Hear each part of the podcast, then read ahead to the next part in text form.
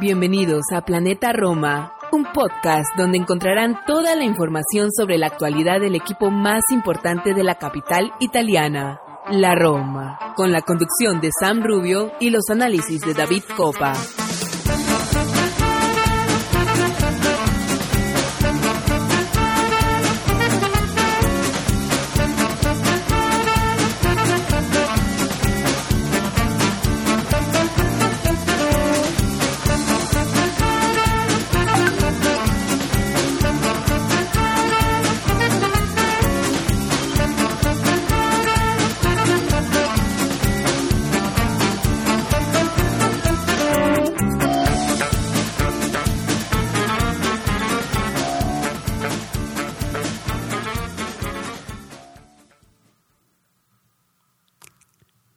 Hola a todos, tifosi y alorosi, bienvenidos al episodio 200 de Planeta Roma Podcast.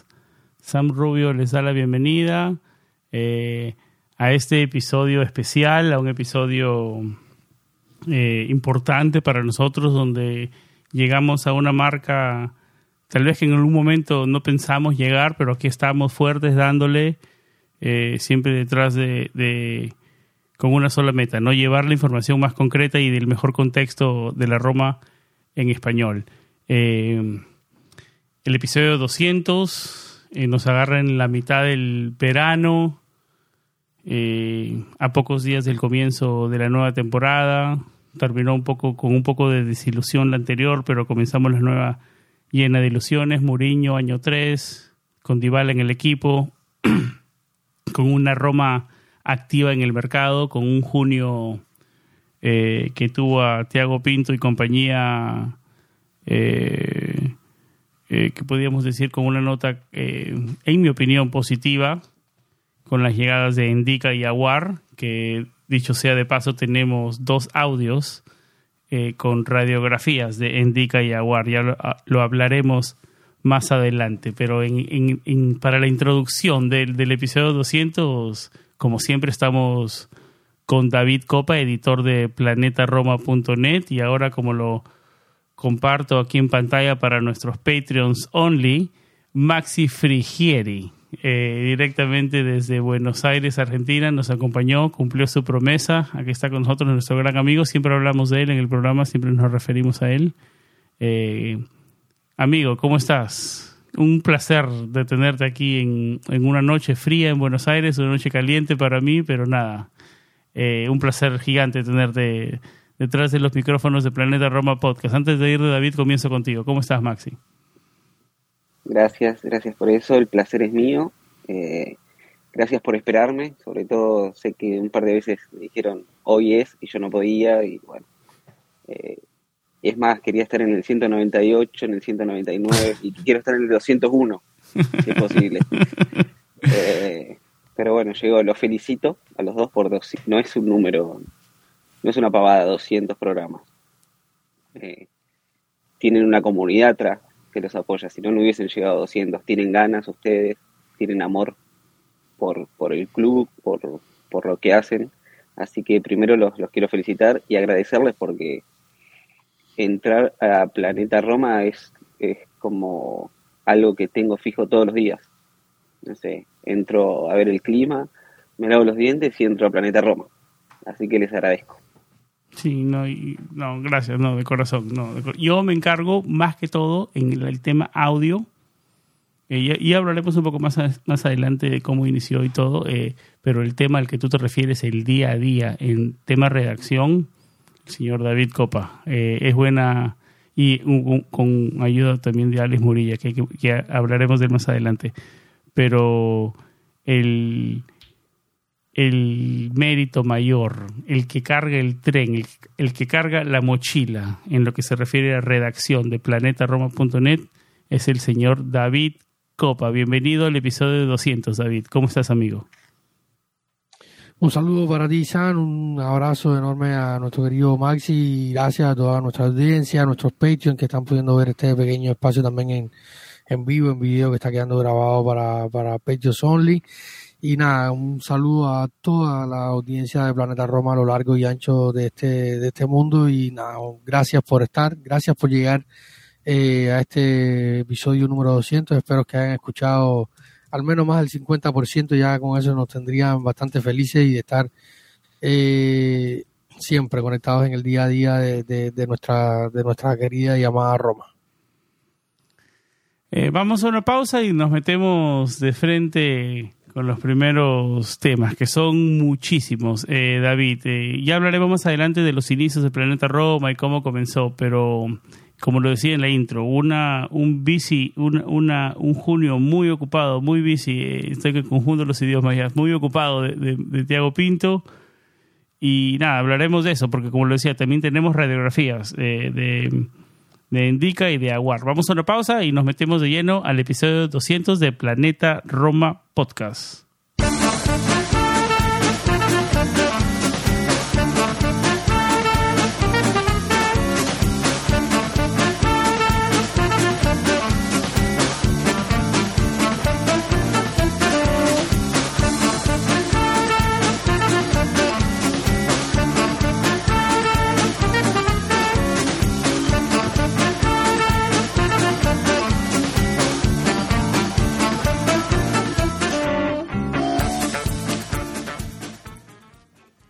David Copa, nos compartías el, el guion hace un rato, lo perdió al frente mío, ahora ya, acá está, regresó, regresó.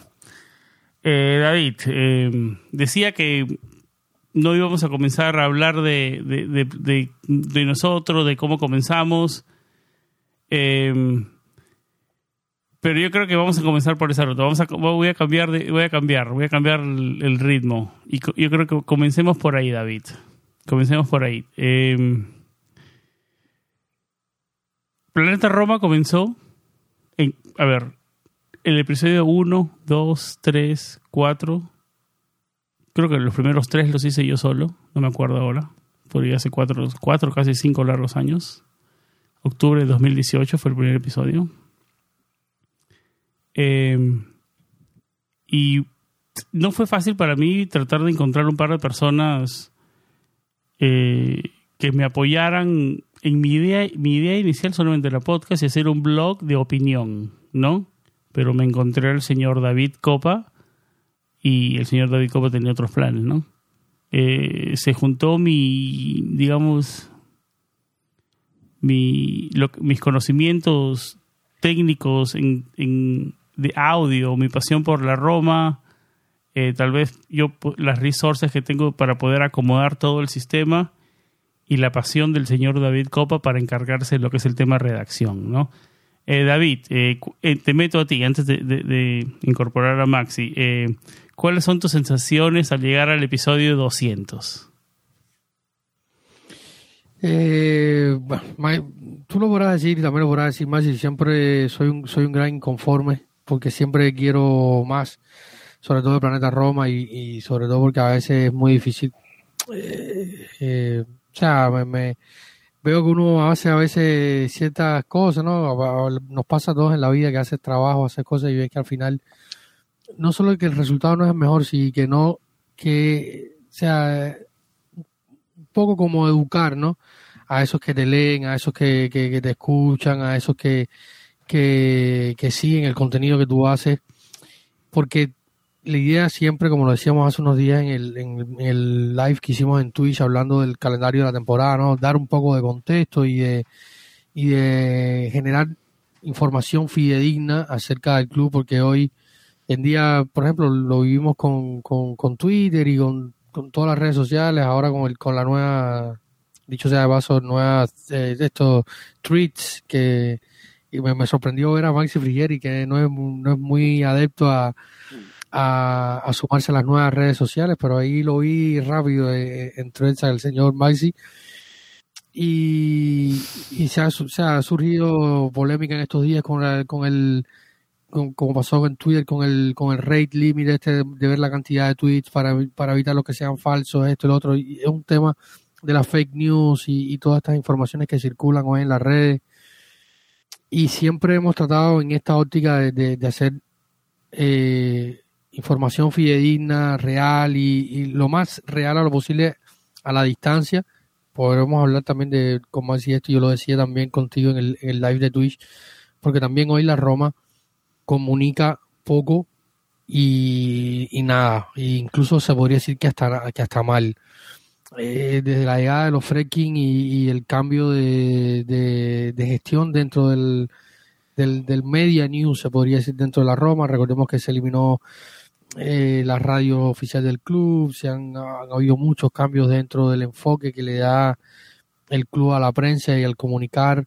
Eh, ya no sé, por ejemplo, eh, cosas tan básicas como la lista de convocados, los partes médicos y, y muchísimas otras cosas no funcionan como tal, ¿no? Y, hay, hay un, quizás a veces se puede decir que es un poco una respuesta a todo el entorno que se vive hoy en Roma y en los últimos años que ha proliferado tanto con el tema de la radio, los topos dentro del vestuario, eh, comentarios nocivos dentro de la prensa romana hacia el club y la y en fin.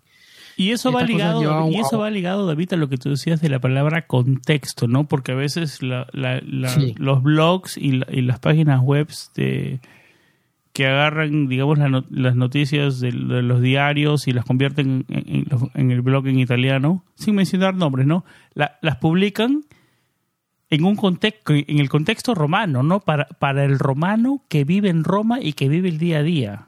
O sea, el, el romano que está en, un ejemplo, en México, en Colombia, en Chile, se mete a esa página, le pone el Google Translate, va a entender algo, pero el contexto general no lo va a entender en, en alguno de los casos. Y Planeta Roma trata de dar ese contexto, yo creo que es el que tú decías, ¿no? Exacto, ¿no? Dar un seguimiento a la noticia, al suceso, darle contexto de lo que pasa, quién es quién, quién no es quién. Y siempre tratamos un poco de eso, ¿no? De, de, de, de darle seguimiento a todo lo que pasa y agregando el contexto, que es lo más importante para poder dominar y conocer lo que pasa. Y sobre todo de ahí fue donde intentamos partir, ¿no? Eh, contar la Roma en español y, darle y contextualizar la Roma en nuestro idioma español, que es lo más importante al, final para poder entender y, poder eh, hacer un análisis de lo que vemos en el campo sobre todo y de todos los movimientos, porque al final eh, hoy existe esta, Máximo lo, podrá decir, no hay mucha especialización que yo, yo, yo defiendo estas cosas, ¿no? Porque al final hoy se genera tanto contenido multimedia eh, en general en torno al deporte en general y la especialización de, los, de las personas que siguen, porque esto que lo hacemos nosotros lo hacen muchísimas otras personas, no solo en el fútbol, sino en, en todos los deportes, de, especial, de seguir un equipo, de contarlo, de decirlo, porque hay millones de cosas que suceden en torno a los equipos y, esto es ya una práctica habitual y, la idea de, ya la creación de la web al año siguiente, la, web como tal, planetaroma.net, eh, nace en 2019, o sea, nuestro primer artículo que fue un julio, agosto, julio o agosto. Eh, julio, 10 de julio del 2019. El podcast fue octubre de 2018 y la website julio 2019. exactamente.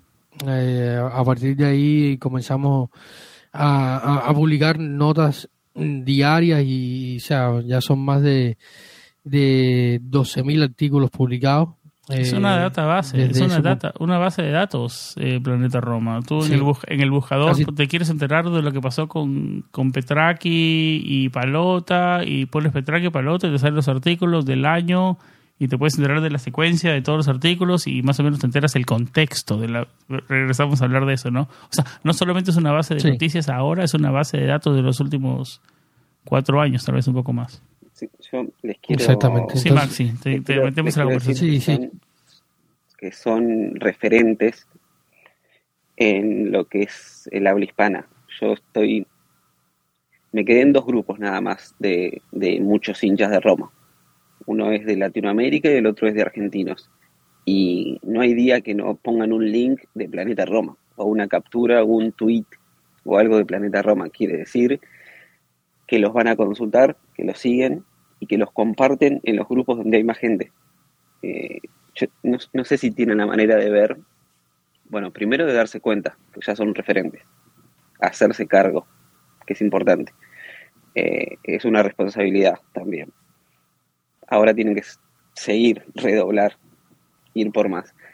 Eh, pero también mi duda era si tienen la manera de saber desde qué país eh, les entra más gente. Mira, mi última revisada, España, México, Colombia, Estados Unidos. ¿No, David? ¿Estoy de acuerdo? ¿Estás de acuerdo? Te voy a decir, del, último año, eh, o sea, de, lo que va de año 2023, somos más visitados desde España, México, Argentina, Colombia, Venezuela, Chile, Estados Unidos, Perú, eh, Guatemala y Ecuador. Son los países que más visitan la, web.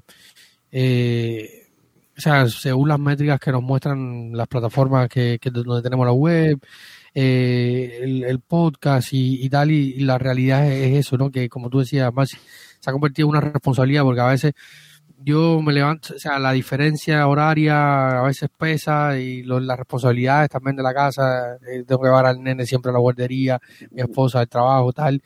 Y, como tengo la posibilidad que trabajo también un poco frente a, la PC, voy lidiando con las dos cosas, pero siento la responsabilidad, como tú decías antes, las personas hoy entran más directamente a la, la web que antes de ir a, buscarnos en Twitter, en un, link de Twitter o algo, y entran directamente a la web para ver las noticias. A veces es un poco difícil porque esta diferencia horaria, ya cuando nosotros despertamos acá eh, en Europa, ya han salido todas las noticias, porque a veces nos preguntan, no, ¿por qué pasa? ¿Qué, ¿Cómo funcionan las noticias y tal? Y es un poco complicado, porque al final la prensa plana sigue mandando de cierta manera, porque todos los artículos que en todas las webs que leemos hoy, eh, de, sea en italiano, en cualquier idioma de la Roma, o sea, todo base, eh, la base está en la, en la prensa, en la prensa plana, o sea, en los diarios, en los rotativos.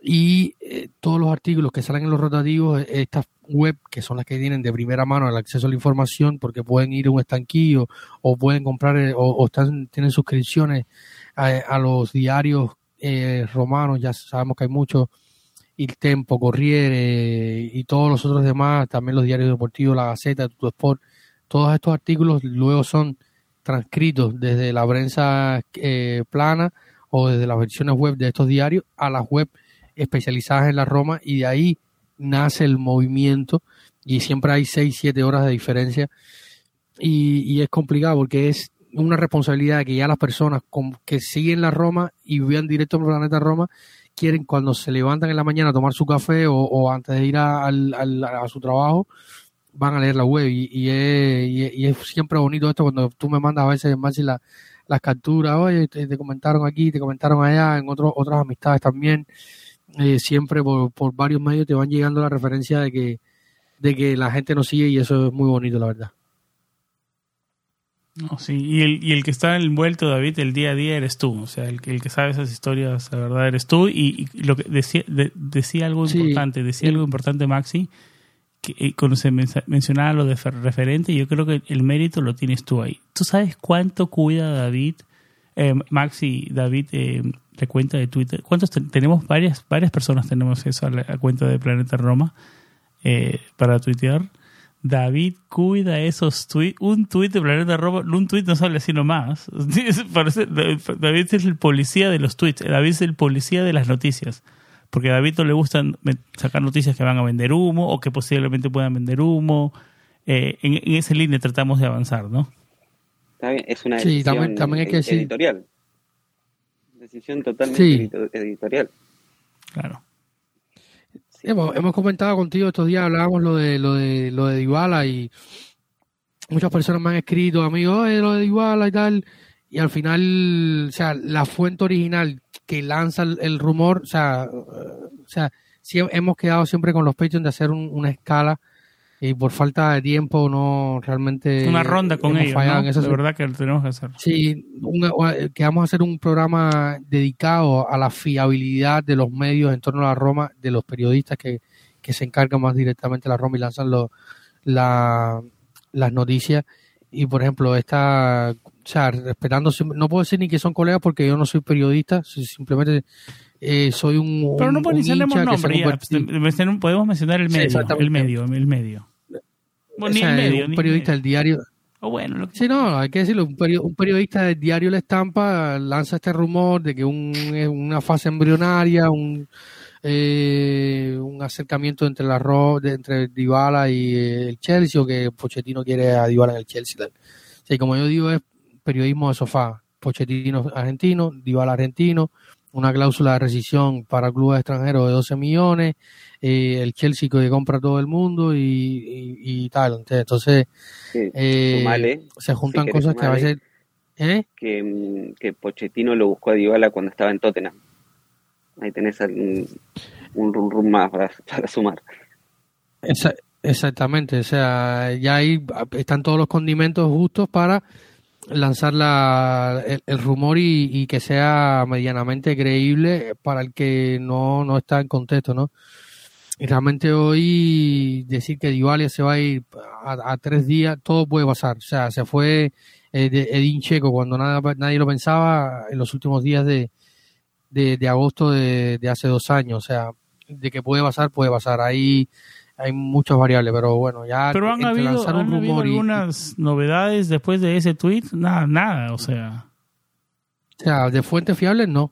exactamente, o sea, o sea, rebotó algo en noticias en fuentes del Chelsea, ¿no? Nada. En el mundo Twitter, O sea, Chelsea o sea- rebotó algo y lo tomaron con, con, o sea, Sí, pero nada, nada, nada serio. ¿cómo se dice? Realmente. Y, y, y con esto siempre yo, siempre tratamos, sobre todo con Alex, Alex que tengo que mencionar a Alex Murilla también, que, que es mi compañero de mil batallas, siempre estamos ahí.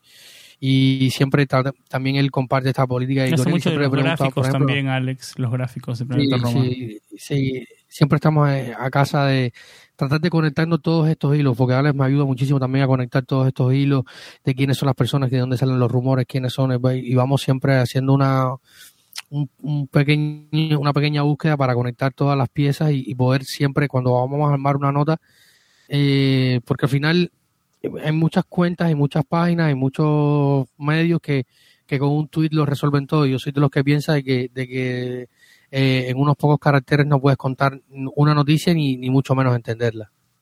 Claro, claro. Es bueno que tocabas eh, a Alex, ¿no? Porque en el camino se, se, se, se, se vino sumando gente a aportar, ¿no? A aportar a Planeta Roma, lo mencionabas. Alex, eh, Mateo Di Mango, eh, Martín Villalba, Maxi Frigieri, nuestro querido Maxi Frigieri. Así que, eh, y los que se Nuestro suman. querido Dime. Santi, Santi, Santi, Boy, Ariol. no, gran aporte, Santi Boys hasta España, gran aporte táctico, ¿no? Sobre todo, gran Sí, aporte del sí, Santi que siempre tomó las riendas del de- episodio del podcast por algunos, por algunas Sí, semanas. tienes que- por ahí eh, qué bueno, que hacer esperemos tener- tenerlo de regreso pronto. Sí, sí, sí. eh, hemos ido encontrando.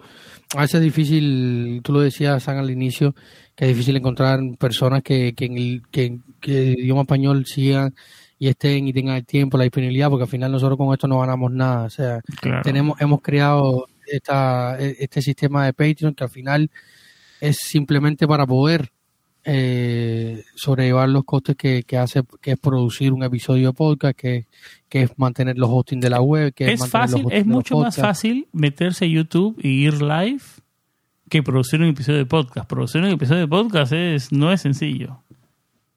exactamente No es sencillo podcast. Editar, mixear, poner, juntar. no, ni, es 200, sencillo llegar a sí. punto que hagamos 200, Maxi, sí. Juan. No, 200 y tengo Sí. eh, eh, 200 y tengo 206, 207 de la Magicas. Bueno, de, de esos soy yo he editado menos 66, o sea, tengo más de 130 de la Magicas hace dos, tres años que edito todos. No estoy en todos, el de inglés, pero los edi- edito todos. Y bueno, los live stream que tenemos, ¿no? Eh, o sea que es, son, es- son, son horas, ¿no? Son horas de batalla, ¿no? Uno, yo, yo, yo feliz de hablar de la Roma y, y, de, y de crear, y de que se haya creado una comunidad, porque la comunidad del grupo de Patreons también, los chicos son espectaculares todos, la verdad. Yo no soy tan activo por el ritmo de mi vida, no soy tan activo que para, cada vez que puedo los leo y trato de saludar, ¿no? Eh, pero como digo, David Copa es el señor que está en el, en el día a día. Y por ahí comenzaba, ¿no? Yo comencé Planeta Roma, ¿por qué? Porque tengo muchos conocidos en el mundo de inglés, ¿no? Eh, el señor que corre Roma Press, eh, he estado yo alguna vez en su podcast, y tiene un, es un círculo que, más que todo que es un círculo que él está muchos años alrededor de la Roma y lo hace en el idioma inglés. Eh, algunos de los chicos de Chiesa de Totti, los tuve en, en mi podcast también.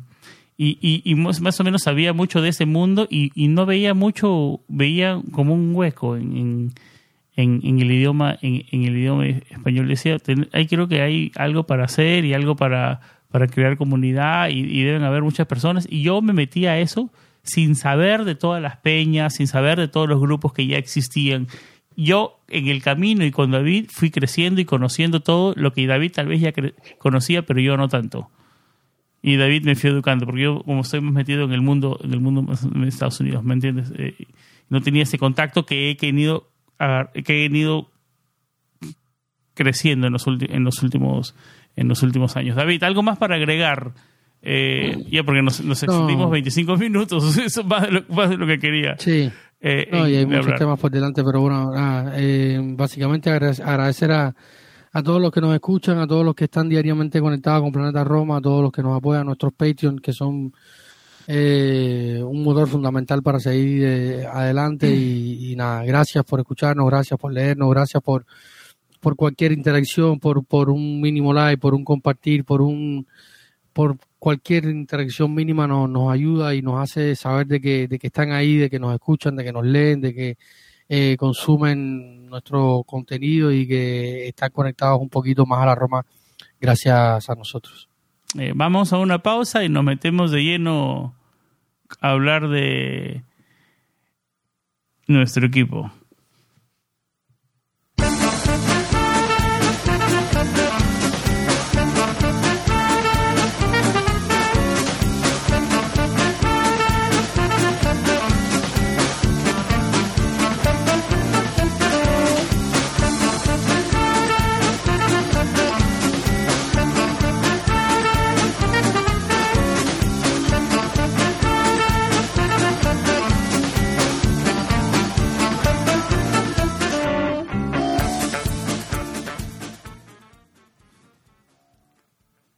Un junio ocupado para Tiago Pinto, hubieron llegadas, como la de Aguari Evan indica, hubieron partidas que ayudaron a la Roma a llegar a, a esa a ese meta financiera que tenía que llegar para cumplir antes de, del término del año del año anterior of, oficial que fue el 30 de junio no que al final llegó a cumplir las metas para tener sanciones financieras. Eh, nueva camiseta. Adidas, después de más de 30 años, Adidas regresa a ser el sponsor de la Roma.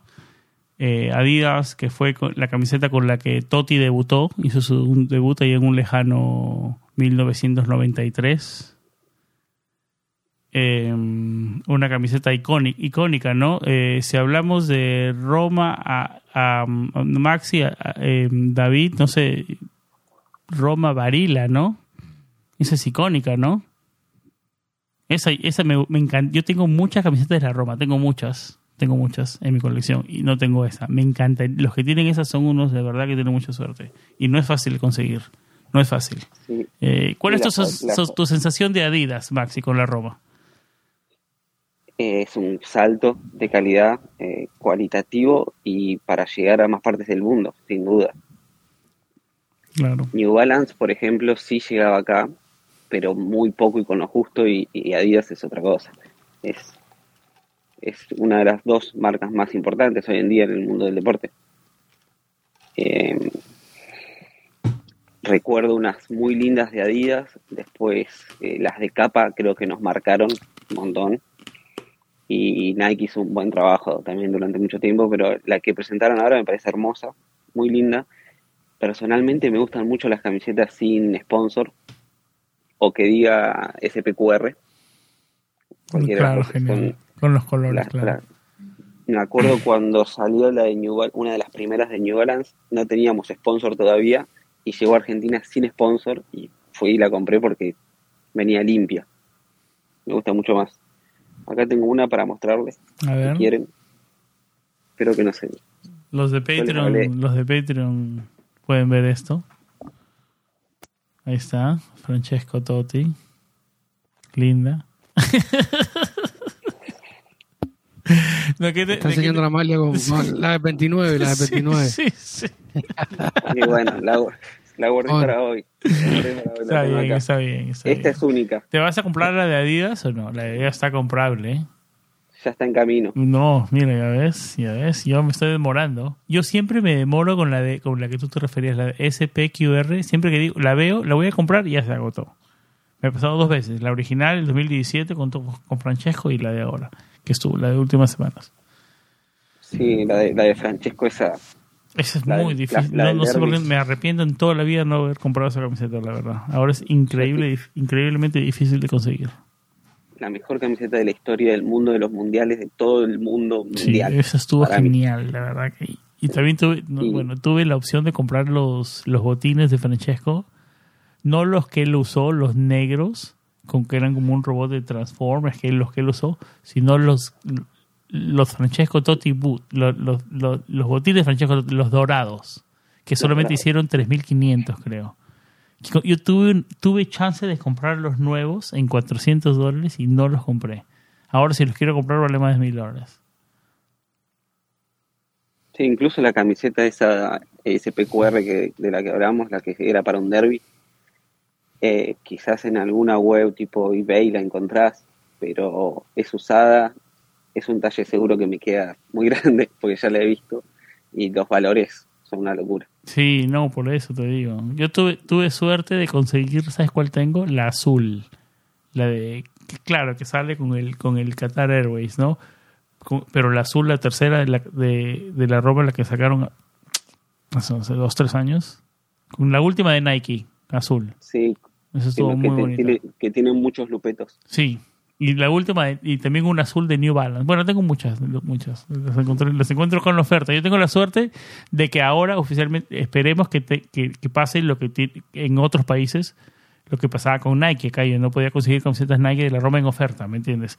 Esperemos que eso con Adidas se extienda en más partes del mundo, ¿no? Esa es la meta, ¿no? Digamos. Y que, y que la entrada para la Roma sea mayor de lo que le daba Nike, porque origina- originalmente el Nike, el, el deal con Nike fue el 2000 2013, se cumplieron los 10 años y la Roma se sintió que Nike no pagaba lo mismo que le pagaba a otros equipos y bueno, pasó lo que pasó, ¿no? Y Bueno. vemos con New Balance y por otros lados. Yo- para resumir, por ahí ya esto de la camiseta, hay dos ítems que para mí son los importantes. Uno es la entrada económica y, y llegar a más partes del mundo.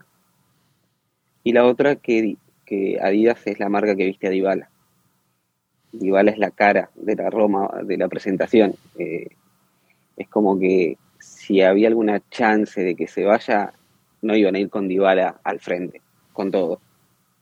Eh, me da cierta tranquilidad que esté Adidas para que siga Dybala y, que vengan más.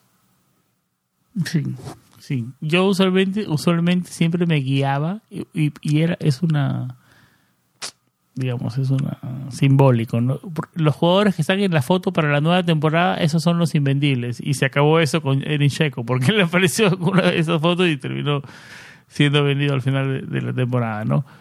Pero nada, eh, David, ¿cuál es tu opinión de, de la camiseta Adidas? ¿Te gusta? ¿No te gusta? Yo creo que es difícil que no te gusta, ¿no? Te trae muchos recuerdos, ¿no? Eh, es una camiseta icónica, ¿no? Que regresemos a esa marca. Sí.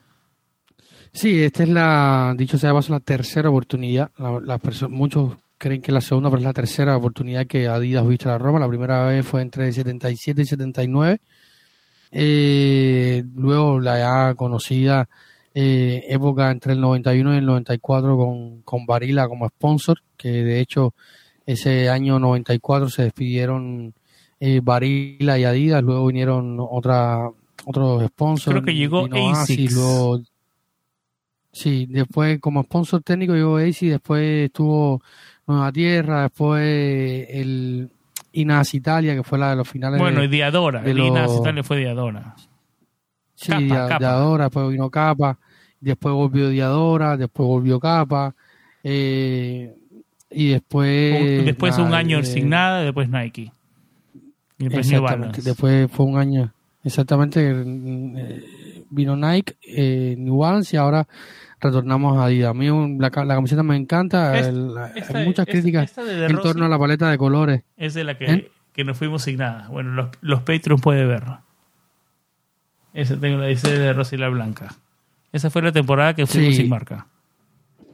Yo tengo Va, en realidad, en realidad creo, creo que la hacía Nike y no podía poner nada por un tema de contratos. No, no, lo- eso no, no lo sabía. Puede ser. Puede Era, ser. era un tema de contractual que no todavía no podía estar Nike. Por capa, claro. sin- Y con Capa estuvimos poner- años. Y Capa, sí, Capa siempre mantuvo la misma línea, ¿no? O sea, los, los cambios eran sutiles. Tal vez el símbolo de Capa más grande, más corto, una línea de tres, tal vez uno grande. Cambios sutiles. Y él siempre el wind, ¿no? Esto fue, fue porque fue Sí, el problema de capa que para usarla eh, tenés que tener un físico. No, es de locos, de locos. Si, te, No, si, te- si, si eres medio, medio, te tienes que comprar la XL y la XL y, y así todo tiene que ser este atleta. Sí, sí, sí. No, No, y no, so- y no solo eso, que, que necesitas estar todos los días, eh, todo el tiempo en el, en el- en el aire acondicionado porque ah, sí, sí, sí, Eh, te sube, derrite. sí, Realmente, sube, sube, eh. sí, sí, sí, sí, sí. No, y eran difícil- difíciles de conseguir. Era, un- era Sí, todo un hermosa, tema, era- eran todo un tema conseguirlas en afuera de la, Italia. la primera que yo tuve original, la primera que yo tuve original de la Roma fue Capa. Me la regaló un amigo del Madrid en, en unos de aquellos partidos que se enfrentaron la Roma y el Madrid y me dijo que, que si la que si la Roma eliminaba al Madrid eh, me regalaba la camiseta y me la regaló. Fue en aquella eliminatoria que todos conocemos, que luego la Roma enfrentó al Lyon y tal, en aquellos buenos años. Y, y esa fue mi primera camiseta original de la Roma que, que, que tuve. Eh, diga, y la- la- ya estuve, ya di- se dio de revelar la camiseta roja y la camiseta blanca, ¿no? La más bonita es la roja hasta algo. ahora, ¿no? Me, me hicieron acordar de, de algo de, de que a favor de, de Adidas, creo. Eh, me tocó, por suerte, en agosto del año pasado conocer Roma y visité dos stores oficial de la Roma y algunas casas de deportes más, además de ir al Olímpico de Roma. Y en ningún lado había camisetas de la Roma porque la marca que nos vestía no, no estuvo a la altura de, de la cantidad que tenía que, que producir. Entonces no me pude traer todas Sí, las fue- que quería o todas las que esperaba. No, y Sí, aparte un- eso- fue un eso- tema- eso- estos dos últimos años han sido especiales más que todo. ¿no? La camis- la- las camisetas no han estado, no han estado, sí, las camisetas no han estado feas, están estado, o sea, los diseños han sido, no han sido eh, malos, no se puede decir que los diseños de New Balance han sido malos, pero sí molestó dentro del club, sobre todo dicen que Dan Frekin, que es un hombre que viaja mucho, eh, veía poca distribución de la, Sí. de, de la indumentaria Yo cuando de la Roma a estuve- nivel mundial. Cuando estuve en Roma no había ningún problema, estaba con Nike, ¿no? Y no, no había ningún problema de entrar a la tienda de Vía del Corso, la que está por la Piazza del Popolo, y, nada, entraba y habían camisetas Nike, o sea, se daba abasto, ¿no? y hubo mucho hubo mucho problema con, con, con este tema con New Balance. Ahora, lo, como decía al inicio, cuando estaba, hablábamos un poco del, del proyecto Planeta Roma, no se sabe eh, las condiciones. Algunos medios mm, bastante fiables, como son Calcio y Finanza, que es un medio que se dedica a hablar de la economía dentro del fútbol italiano y, también hace un poco referencia a lo que pasa fuera de la, de la frontera de, de la península, eh, habla de un contrato multianual, algunas fuentes dicen que tres años, eh, a razón de 5 millones que se pueden incrementar dependiendo de lo que haga la Roma a nivel de, sea, los, los logros y objetivos alcanzados, más un por ciento por la venta de camisetas. Así que hay un poco todavía de, de, falta de claridad sobre el tema, pero va por ahí el tema económico. Habrá que ver en los próximos días cuando salgan más informaciones, pero hasta ahora eso es lo que se sabe, que a mí también me parece, me, me, me sabe poco, porque no va, no creo que, sea, dicen que, o sea, Adidas organiza sus grupos entre Elite, Premium y tal.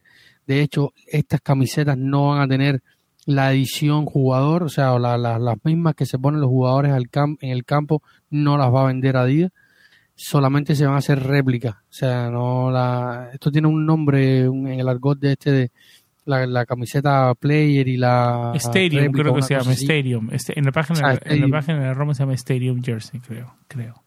Exactamente. Esto y... No utilizan la palabra réplica, utilizan la palabra Stadium, creo. Exactamente, una es la Play y la otra es la Stadium y la que la se va a vender es la, la Stadium que es básicamente la réplica. O sea, no sabía eso, no, es dato menor. Es un dato, es un dato de, rango. ¿Por qué? ¿Por no participar en Champions? Eh, ¿Qué sí, determina ese rango? La, sí, lo, evidentemente no, no, el estar en Champions y, y, la exposición que te da la Champions a nivel mediático, la, las transmisiones de televisión, también que Italia es un caos con el tema de las transmisiones televisivas, los, los, los, pagos, o sea, no, la media no puede ser, la media no puede ser la Premier porque sabemos que el, el andamiaje mediático que tiene la Premier es absolutamente brutal, pero lo de Italia es el otro, o sea, es la otra punta, o sea, es todo lo opuesto y, y la exposición mediática en cuanto a esto les juegan contradidas, por eso también es un acuerdo un poco menor. Luego son cosas que iremos viendo por el camino cuando vayan saliendo más informaciones al respecto. Sí. Eh, eh, bueno, eh, hasta ahora creo que estamos de acuerdo que lindas las camisetas, ¿no? Esperemos que, el equipo les represente bien en la cancha esta, esta temporada. Y creo que es buen segmento para hablar de eso, del equipo, ¿no? Antes de meternos en lo que es la pretemporada, que oficialmente comienza el próximo lunes, eh, hablemos del junio, del junio de, de Tiago Pinto y de las contrataciones de los jugadores que llegaron. No sé si Maxi los tienes muy referenciados. ¿Qué opinión de mm, Aguar y de Endica, Maxi? Que creo que es el, último segmento de, Maxi en el programa, se tiene que ir. Eh, un placer de que, haya estado con nosotros, pero lo disfrutemos un momento más. ¿Cuál es tu opinión de Endica y Aguar, Maxi?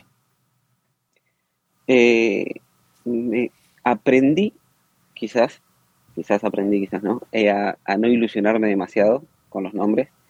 Eh, me, lo que hizo Pinto de, llegar al tope este, eh, al número que necesitamos vender sin tocar jugadores claves, me pareció un, golazo. Me no, no es me molestó, me, me hace un poco de ruido que se vayan jugadores como Volpato, pero lo entiendo en el sentido doble primero, no tocamos a los titulares y segundo, eh, no le cortamos la carrera quizás eh, a, alguien. Em, Vamos a tocar esos temas más adelante, pero es buen, bueno que tocas eso. Que, bueno, los dos que, ya aseguramos eh, llegan en, en puestos claves. En el carril derecho si bien Carlos había arrancado bien, después él un poco, a veces juega eh, Zalewski, porque Zalewski por suerte sigue, puede, jugar en cualquier lado prácticamente. Eh, traer a alguien con experiencia me parece que es un gran acierto y sin duda necesitamos otro, al menos otro central que responda y que salga el quite cuando, cuando aparecen las famosas lesiones, que sabemos mucho lo que sufrimos con las lesiones. Em, estoy esperando a ver qué va a pasar con el 9. Según leo en Planeta Roma, eh, está cerca, está cerca, está muy cerca, está haciendo fuerza. El 9, no voy a decir el nombre, me gusta, pero vamos a esperar un poquito más. Eh, no hace mucho le tiré un mensaje otra vez al padre de, Retegui y me dijo que tengo un poquito más de paciencia, me va a decir, pero me parece que la Roma por ahí no va. Y justo hoy me hablé con un conocido que tengo ahí en, el scouting de la Roma y me dijo, el mercado recién empieza. Si bien piensa que está casi terminando, esto recién empieza. Así que quizás llegue alguna sorpresa. Yo, yo quería hablar contigo de eso, Maxi, porque lo venimos hablando la de la, la deja picando el señor Maxi, la deja picando. Sí, no, es que, mira, hay dos cosas. Los medios los medios en torno a la Roma dicen que, que Mourinho le metió presión a Pinto para que el, al menos el delantero, o sea, ya tenemos, como decía eh, Sam, eh, qué pena que se nos tiene que ir Maxi ya. Eh, nos avisas, Maxi, nos avisas. Pero bueno. Sí. Eh, se, se tenemos a Ward, Endika, Rasmus Christensen, que es un, polivalente defensor danés que viene del Leeds United, central y carrilero derecho. Muy probablemente salga alguien en la derecha y sea Rick Castro. Y Llorente que vuelve. Luego estaba el tema del 9, que era lo que Mourinho quería para ya, para el lunes. No parece que no va a ser. los nombres, como todos conocemos, se hizo una gran lista, se, ha hecho varias, se han hecho varias listas, pero la, la, lista corta o la short list eh, para algunos se reduce a Escamaca y Morata. De hecho, decía Mateo Moreto, que es un periodista bastante fiable, trabajó en Sky, de la escuela de Fabricio Romano y, otros periodistas que trabajaron dentro de la redacción de Di Marcio, que José Mourinho había llamado Morata, pero el sueldo, esto y lo otro, todo se reduce a Escamaga y Morata. Y siempre he pensado, he tenido un pensamiento en Redeibo que lo hablaba mucho con Maxi, eh, siempre que, debatimos nombres y tal, porque cuando a, raíz de la convocatoria con la selección italiana se empezó a hablar muchísimo. Retegui estuvo un, tiempo, un tiempo con la firma de Totti, ¿no? Ya no, ya no, pero por un tiempo estuvo con él, ¿no? Sí, sí, sí, sí, Es más, Totti había adelantado en un video con Vieri y decía, voy a representar a un delantero argentino potente, no sé qué, y no decía quién era, y después caímos en la cuenta que era Mateo Retegui, un gran, gran delantero, con mucho futuro. Está en Tigre todavía, ¿no? Sí, un, mes más y ya volará. Sí, volará. Volará. ¿Cuánto cuesta el pase de el pase de, Mateo, eh, Maxi? Tú que, que, controlas más o menos el mercado de pase argentino, si un club quiere llegar hoy y sacar a Mateo de, de la liga y llevarlo a Europa, ¿Cuántos? ¿10, 15? Eh, sí, sí, entre esos, eh, con 10 puede ser, pero se lo va a llevar el que más dinero ponga o el proyecto deportivo que más lo, seduzca sea la Premier League, que está muy de moda, que había un club que lo, que lo sedujo, eh, Italia, España o Alemania, son las, las cuatro opciones. Y, ¿Lo verías jugando en el, en el esquema de Mourinho? Sí, sí, claro es un 9 que tiene una y, se equivocan como todos los jugadores, pero te quiero decir, eh, no te perdona. Es de esos 9 que no te Pero la fase sin balón, porque sabes que con, con José hay que, o sea, con este esquema que pone Mourinho y, hace falta sacrificio, lo ves jugando lejos de la zona, eh, sacrificándose. Sí, sí, es un jugador que, que corre, que juega por el equipo, que presiona cuando hay que presionar y que va muy bien de arriba, sobre todo para las pelotas paradas, que es nuestro fuerte. Eh, pero no, no creo que, que, que los caminos conduzcan a Roma. Ya, ya, ya menos nos tiró, ya nos tiró, la dejó picando. No, pero, no, es, no es la ruta. Te, juro te juro que hoy, hoy hablé con este conocido que, ustedes también conocen. Eh, estaba tratando de averiguar algo más de, de Dybala y me dijo que el mercado recién, recién empieza. Veremos. Y, Mm, Los saludo que ya se me está cortando. No deja, las deja picando. Muchas gracias, señor Maxi Frigieri. Eh, un placer tenerte y de acá nomás eh, no, te, no, te, no te cierro para el episodio 201, pero sí, pero sí para el 300. 250. 250, firmado, firmado. Buenas noches hasta Buenos Aires, saludos a Francesco. Gracias, amigo querido. Gracias, Maxi, abrazo y te esperamos pronto por acá. Que estés muy bien, cuídate.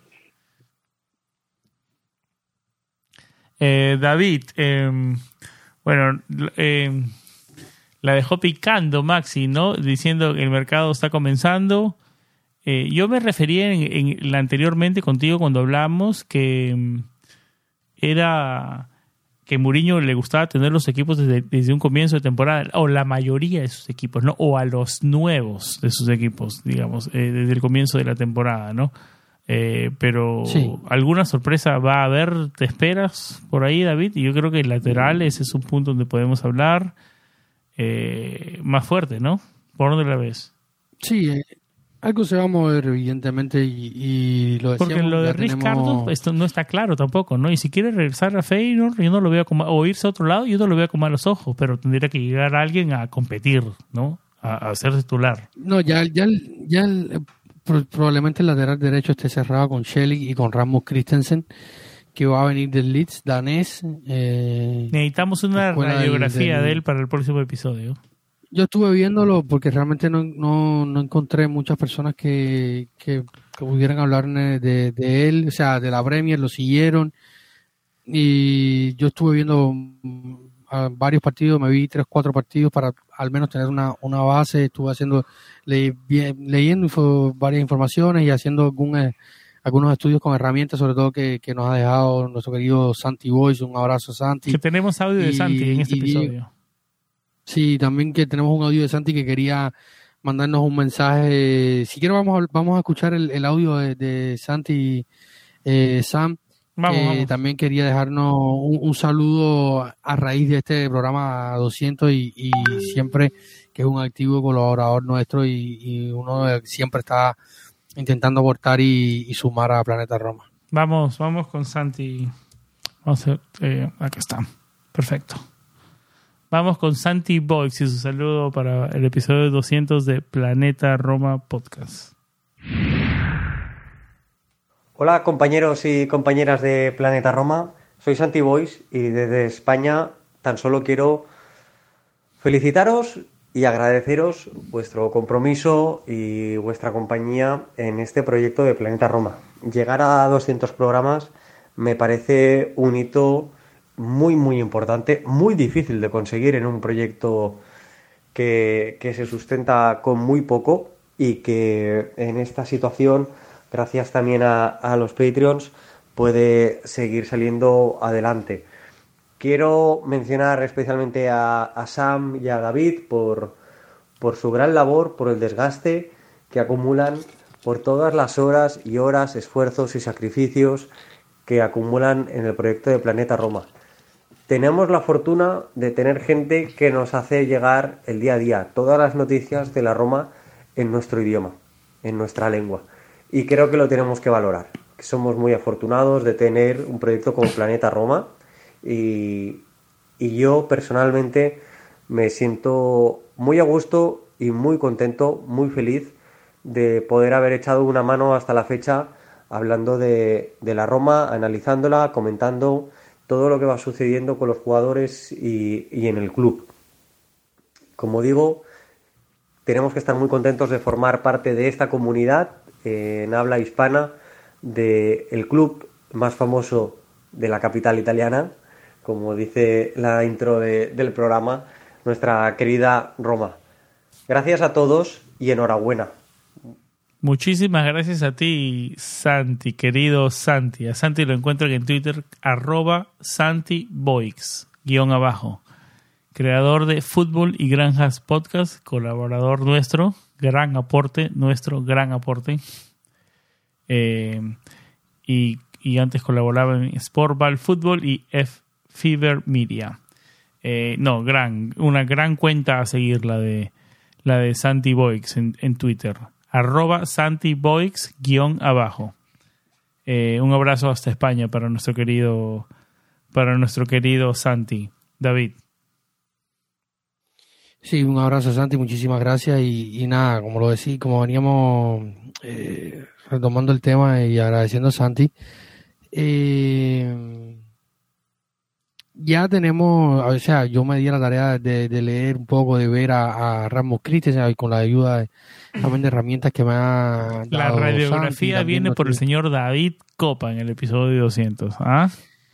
Y, sí, porque me han preguntado mucho sobre el tema Ramos Christensen, qué tipo de jugador es, y, es un el, el, tipo de, soldado que necesita José Mourinho en su frente de batalla. Es un jugador fuerte, que es muy bueno, defendiendo el área, algo que hemos hablado muchísimas veces con Santi cuando hablamos de la defensa, de, de, defender en bloque bajo, una Roma que siempre defiende en bloque, en bloque bajo, que trata de potenciar eso que es eh, las habilidades de sus defensores, tanto como Christian Molin, que ha renovado y va a seguir al frente de, de, la defensa, de Gianluca Mancini, de, de Roger Ibáñez, que todavía no sabemos qué va a pasar, muy probable que salga.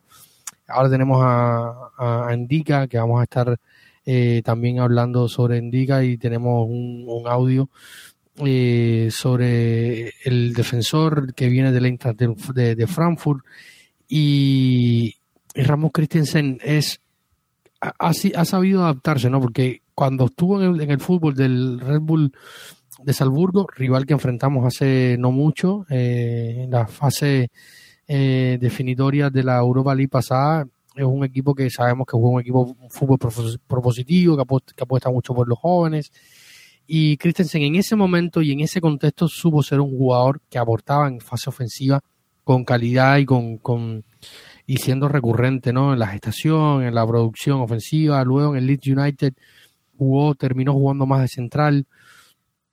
También en algún partido jugó incluso de volante central en el medio de la cancha, jugó, eh, pero es lateral derecho.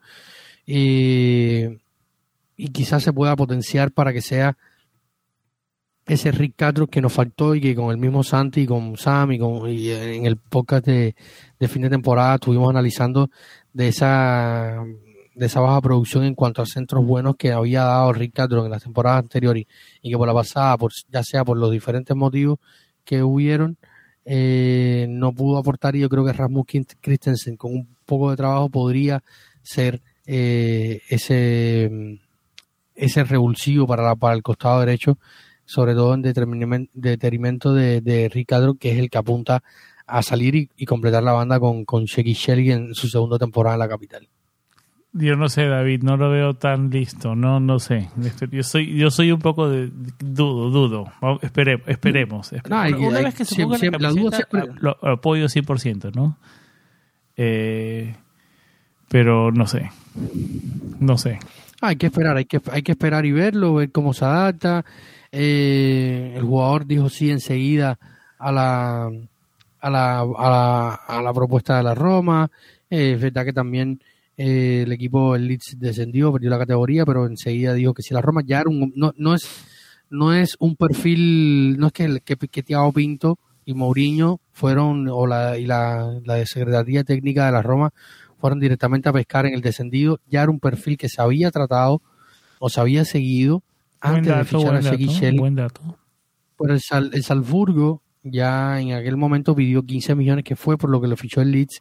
La Roma decidió ir por, por Shelley y lo fichó por 7 millones. O sea, no es que ya, ya es un perfil que venía siendo seguido, que, que tiene evidentemente la aceptación tanto de Mourinho como de Thiago Pinto. O sea, no fue eh, es un fichaje que, se que, es mirado, o sea, que, es seguido y que es estudiado. O sea, luego puede aportar más o menos, puede, puede gustar más o menos, pero es una solución a, un problema y con algo que ya se venía al menos con un estudio yo no sé si, yo no sé, yo no sé si lo, lo llamaría solución a un problema. Es una alternativa a un problema no es un esperemos que se convierta en solución a un problema. ¿Cuál es la palabra que cuál es la palabra que estoy buscando en español? Soy escéptico. ¿Cómo se dice? Escéptico se dice. Escéptico. Esperemos, que me caiga luego sí, estar equivocado. Esperemos.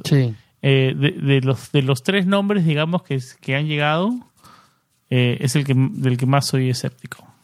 Eh, no sé, no sé si es el momento de ligar los audios que tenemos. Tenemos el audio de Evan Endica, de nuestro querido Char Gutiérrez, experto de la Bundesliga. No sé si quieres ir con el audio de Shark ahora mismo, David, sí, estamos hablando de las llegadas. Sí, estamos hablando de las llegadas y estamos hablando de la defensa, así que, que nada mejor que tener en este episodio siento a Char Gutiérrez, eh, viejo amigo de la casa y, un gran seguidor y, analista de la, de la Bundesliga.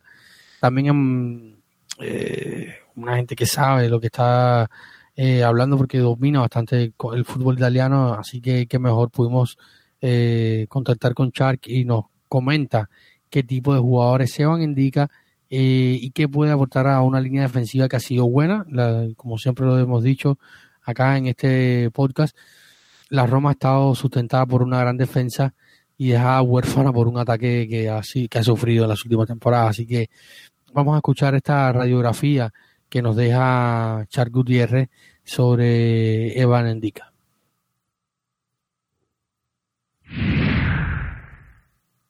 Muy buenas a todos, ¿qué tal? ¿Cómo están? Soy Char Gutiérrez y quería mandarles primero que nada un, un saludo a, todo, a todos los integrantes de Planeta Roma que han cumplido 200 programas y que deseo y espero que se cumplen muchos más y acompañase a la familia romanista en español.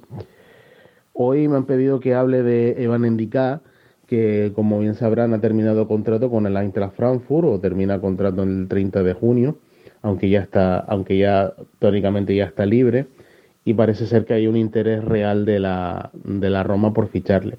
si, si es que no está cerrado ya. Ya os lo comentarán los compañeros de, Planeta Roma. Endicada es un central que lleva cinco que tuvo cinco temporadas en, en la, en, la, en la Bundesliga. Es un central que se ha formado allí básicamente porque a pesar de, de llegar en, en 2018 al, desde el Auxerre, un Auxerre que estaban pues bueno, caminando entre primera y segunda división francesa, es una muy buena academia de, futbolistas. Y en este sentido, hay que decir que Indica ha aprendido muchas cosas en Frankfurt. Es verdad que comparativamente no tiene nada que ver con otros centrales que ha fichado la Roma, procedente de la Bundesliga, como es el caso de Antonio Rudiger. Y es verdad que es otro tipo de, central, pese a que ambos puedan jugar como lateral eh, Rudiger lo podía hacer por la derecha y Endika lo puede hacer por la izquierda. Y es un central de bastante envergadura, mide 1,92, con lo cual los duelos por alto es una cosa muy normal en, en Pero yo destacaría más que su juego por alto y sus duelos eh, por alto, donde yo creo que en la capacidad de duelo, sobre todo por bajo, le queda todavía que mejorar quizás un pelín, también en, la, eh, también en las conducciones o salidas eh, creo que le queda un poco que mejorar y tomar mejores decisiones con la pelota en los pies. Sí que destaco sobre todo la capacidad de marcaje. Es un jugador muy difícil de sobrepasar. Y lo digo con, con todas las de la ley, porque es un, es un, es un central que, le, que cuesta despegarse de él. Tiene que ser un jugador bastante habilidoso, bastante, eh, digamos, con capacidad para, para intervenir eh, de manera muy rápida porque Indica también lo es. Y esto, a pesar, de su altura, hace que los rivales lo, encuentren, digamos, difícil de deshacerse. Es verdad que en algunas marcas, eh, sobre todo a balón parado, tiene algún pequeño, algún pequeño que otro defecto también, como comentábamos antes, pero yo creo que tanto los duelos por alto como el hecho de esa capacidad de anticipación, como la velocidad de reacción ante cualquier fallo de la defensa, de, sus compañeros de defensa, eh, puede venirle bastante bien a un equipo como la Roma, sobre todo si eh, Mourinho defiende no tan arriba como ha demostrado sobre todo en las finales de, Europa League y, cómo ha superado, por ejemplo, al Bayer Leverkusen en su momento, donde exhibió bastante bastante su capacidad defensiva, que supo, vivir más en campo, en campo propio. A todo esto hay que decir que Endika ha jugado casi siempre con una defensa de tres en el Eintracht Frankfurt. Eh, los últimos entrenadores, tanto Glasner como, eh, como Adi Hütter, han demostrado que con él se puede, se puede formar, sobre todo juegan los vértices de, de esa defensa de tres teórica o defensa de 5, según cómo se mire. Y, dentro de los tres centrales, pues juega siempre en, una de las, digamos, de los dos, de los dos lados de, la defensa. Generalmente juega en el, izquierdo, donde mm, puede intervenir de manera mucho más fácil, sobre todo por, por, esa, por, esa longitud que tiene y por esa capacidad de, de, meter la pierna siempre en el último momento, que es una cosa también que, que destaco. Y, y creo que le puede aportar a Roma sobre todo mm, más contundencia defensiva y sobre todo un marcaje más en corto. No tanto, a, y no tanto a campo abierto, que también es otra de sus virtudes, donde yo creo que aquí depende un poco también de, cómo juegue el equipo, porque si por ejemplo la Roma constituye una defensa de tres e incorpora dos carrileros que son sumamente ofensivos, Indica es de estos, eh, digamos, centrales que pueden eh, competir muy bien a campo abierto. Creo que este creo que ese, ese fichaje sería digamos positivo para su carrera y creo que el dar un paso el, el paso siguiente es meterse en un equipo quizá que opte a las mismas cosas que la Intra Frankfurt pero que eh, digamos culturalmente en, en Italia pues se, se, estila muy bien esta clase de defensa sobre todo en los últimos años y, y creo que puede aprender mucho no solo con Mourinho sino sino también con sino también del fútbol italiano per se. Así que esta es, este es mi resumen o mi informe sobre Evan Indica, posible nuevo fichaje de la Roma.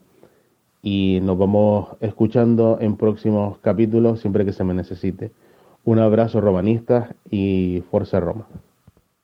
Muchísimas gracias, Char Gutiérrez, amigo mío, por tus certeras apariciones en nuestro programa. Eh, siempre que tengamos la oportunidad de fútbol alemán, es la primera persona que pienso. Ah, nada, las mejores vibras para ti, amigo. Eh, gran análisis de Indica David. Eh, quiero aclarar que nos mandó ese audio ya hace unos días, antes de que se haga oficial lo de Indica. Y David, Max y yo estábamos cruzados para grabar este episodio de 200. Pero al final, muy buena información. Gran radiografía la de Char Gutiérrez, David. Sí, sin duda nos deja claro. Me gusta la versatilidad que dice que puede jugar por izquierda, indica. Puede ser central y jugar por lateral izquierda. Ese es buen punto, gran punto. Y menciona algo interesante, Shark, que para hacer un poco la comparación con Tony Rudiger, que él lo menciona en su intervención, y él indica que llega hoy el Rudiger que llegó a la Roma, o sea, la noche y el día. O sea, Rudiger tenía mucha menos experiencia cuando llegó a, o sea, como futbolista eh, y como, o sea, durante su carrera, cuando llega a la Roma era muy, muy joven, desde el Stuttgart, y, había, no había jugado tanto como lo había jugado Indica eh, a primer nivel competitivo, lo, ha dicho, eh, o sea, llegó con un poco más, o sea, cuando llega Rudiger a a la Roma había jugado casi 60 partidos en la Bundesliga. Eh, o sea, cuando ves que el que, quien diga lo, ha, hecho lo que ha hecho, ha jugado incluso Champions, viene de jugar, da un paso atrás en ese sentido, porque al final viene a jugar Champions con el Frankfurt y tuvo ofertas en la mesa para irse a jugar Champions también tanto en la Premier como en el propio Milan que no que lo intentó pero no pudo tuvo ofertas y es un central consolidado, un central que ha competido, ha jugado finales, jugó la final de la, de la, de la Europa League contra el en Frankfurt y la ganó, o sea, con en Frankfurt y la ganó. un, viene ya en un momento en su carrera eh, que da un paso hacia adelante. Es un equipo que si bien eh, no va a estar en Champions este año, sabemos que la Roma no va a estar en Champions este año, pero sí es un equipo muy competitivo, que, tiene grandes aspiraciones, grandes figuras, la exposición, el entorno, el salto a una liga de cierta forma con más visibilidad, pero al final la Bundesliga es una muy buena liga que tiene un gran contexto y un gran andamiaje el fútbol alemán, aunque no esté en sus mejores momentos a nivel internacional o incluso de la selección, pero sigue siendo una liga muy importante donde salen muchísimos jugadores con talento y, y Evan es uno y yo creo que es un gran fichaje de los que han llegado hasta ahora. Ahora tiene que capitalizarlo en, la cancha nada más. Exacto, tiene que, bueno que, demostrar en la cancha. Tiene que demostrar en la cancha. En teoría es un gran fichaje. Que llegue a ser titular, David, si se va a Ibáñez. Porque digamos que la partida de Ibáñez si se porque yo creo que no se queda Ibáñez. A ver, a ver, vamos a hacer la matemática. Smalling, que tiene un nuevo contrato. Mancini, bajo contrato. Eh, Llorente se queda. Endica se queda. Yo, cinco centrales. Ibáñez se queda con cinco centrales, pero de esos cinco yo creo que el quinto, el quinto, el quinto no va a estar feliz ahí. El quinto está de más. El quinto vendría siendo Llorente. No sé, a ver. El quinto Pero bueno, yo no creo que sea... ¿Tú crees que se vaya Ibáñez? Yo creo que. es, temprano en el, en el mercado. Yo sé que. ¿Te acuerdas que lo hablamos hace par de semanas? que era el llamado a irse, pero pasan los días, pasan los días y claro que es temprano, como lo decía, ¿no? Sí, pero, o sea, lo que se habló, se habló mucho de esto, de que iban a sacrificarlo, de que él y también ahora eran los, los sacrificables para cumplir el FIFA Fair Play, pero evidentemente ni los Freaking, ni Thiago Pinto, ni quizás ni el propio Mourinho decidieron salir a, al desespero al mercado no, aparte del desespero al mercado, gran trabajo de cumplir el FIFA Fair Play vendiendo a Misori, a Volpato, a Tajirovic. Casi cumplirlo, casi cumplirlo. Bueno, casi cumplirlo, pero no, bueno. Pero la, la, la, medida y la intención. esas cuentas fueron, fueron meritorias. Porque por Tajirovic, ¿cuánto se pagó? Fueron, fueron todo, pura plusvalencia.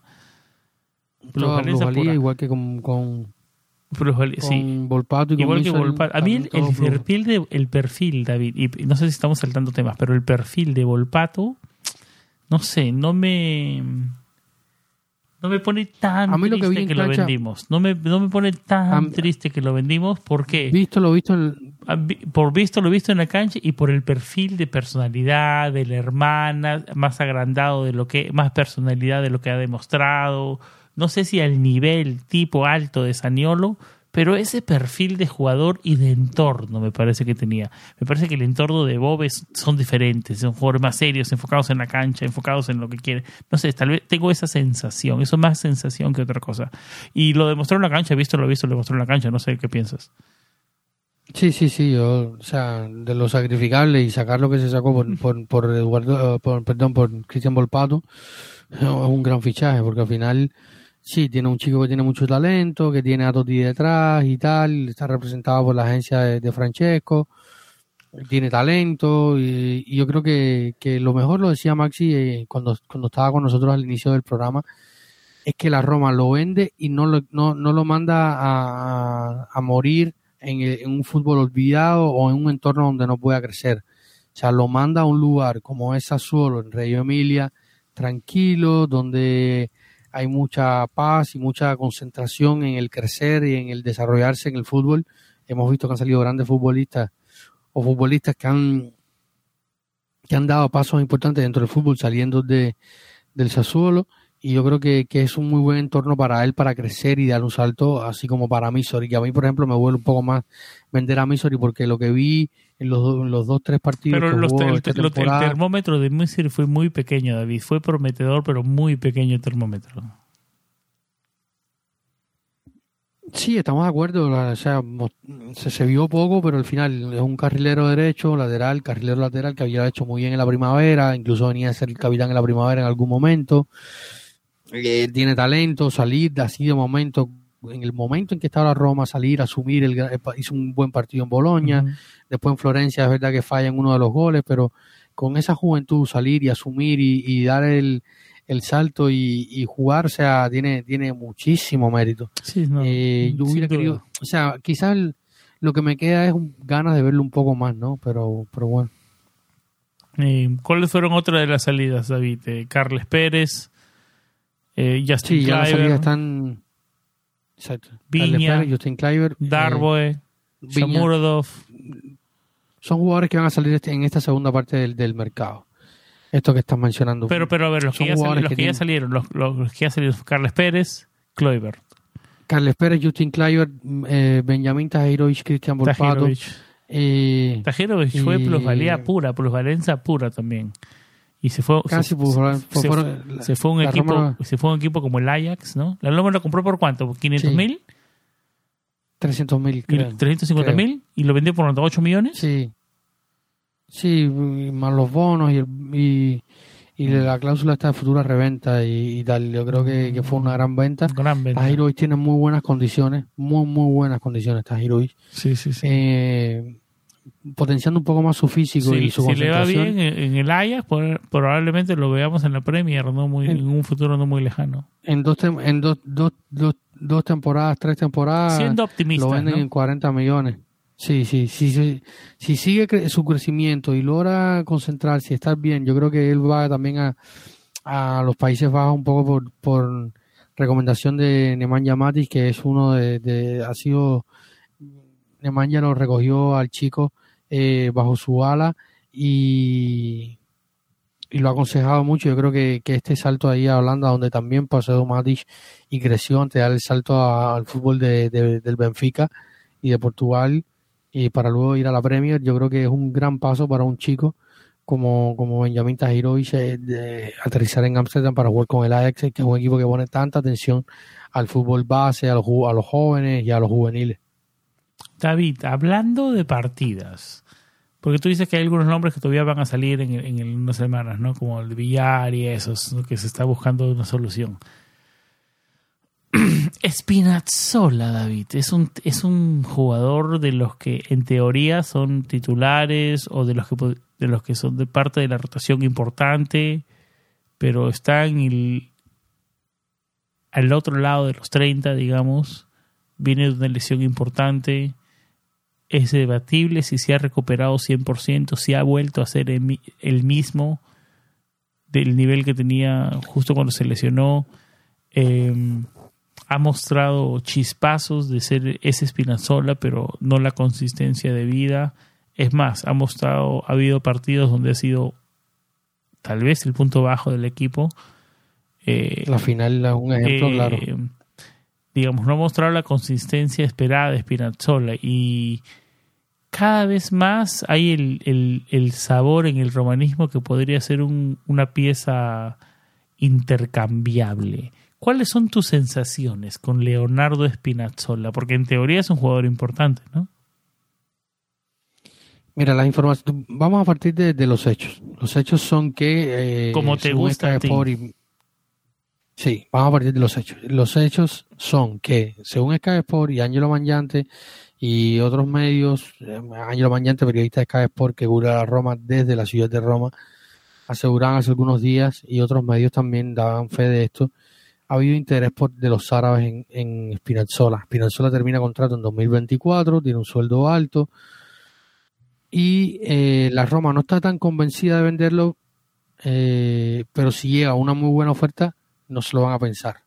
La Roma no lo ha llamado para renovar su contrato, quieren esperar, quieren hacer, o sea, utilizar un poco esta fórmula que se eh, utilizó con el Charaui, que probablemente eh, en lo que estamos grabando este podcast ya en la madrugada del viernes 7 de julio, muy probable nos despertemos con la noticia de que ya Estefan el Charaui ha renovado a la Roma.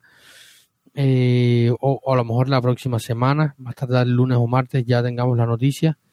Eh, de que Estefan Alcharaui ha renovado la Roma y quieren aplicar un poco esta fórmula, ¿no? Dejar transcurrir el último año, ver si, si los dos partes quieren continuar y cuál es el rendimiento del jugador en la cancha. Yo decía antes del inicio de esta temporada que para mí Espina no retornaba al nivel que le vimos en la Euro con Italia, un nivel que tampoco lo hemos visto de manera consistente nunca en la Roma y que para mí no retomaba ese nivel. De hecho, no lo retomó, tuvo chispazos, como tú le decías, algún partido bueno. Fueron más, más los partidos malos que los partidos buenos.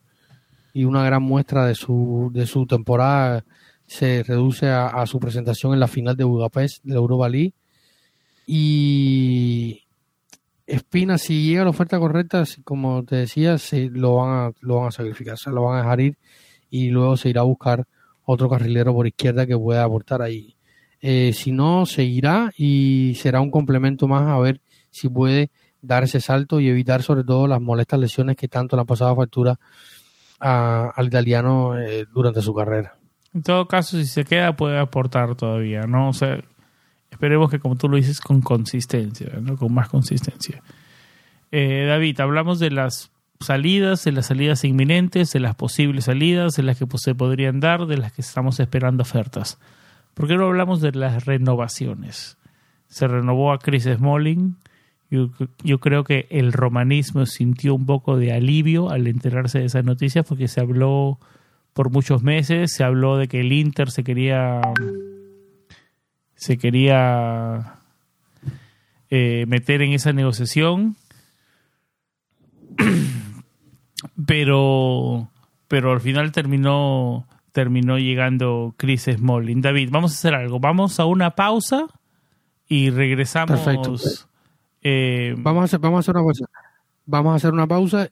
Vamos a, terminar, eh, si quieres, ya para hablar antes de las renovaciones. Eh, hablar de Aguar, que es la última, el último es correcto, importante Correcto.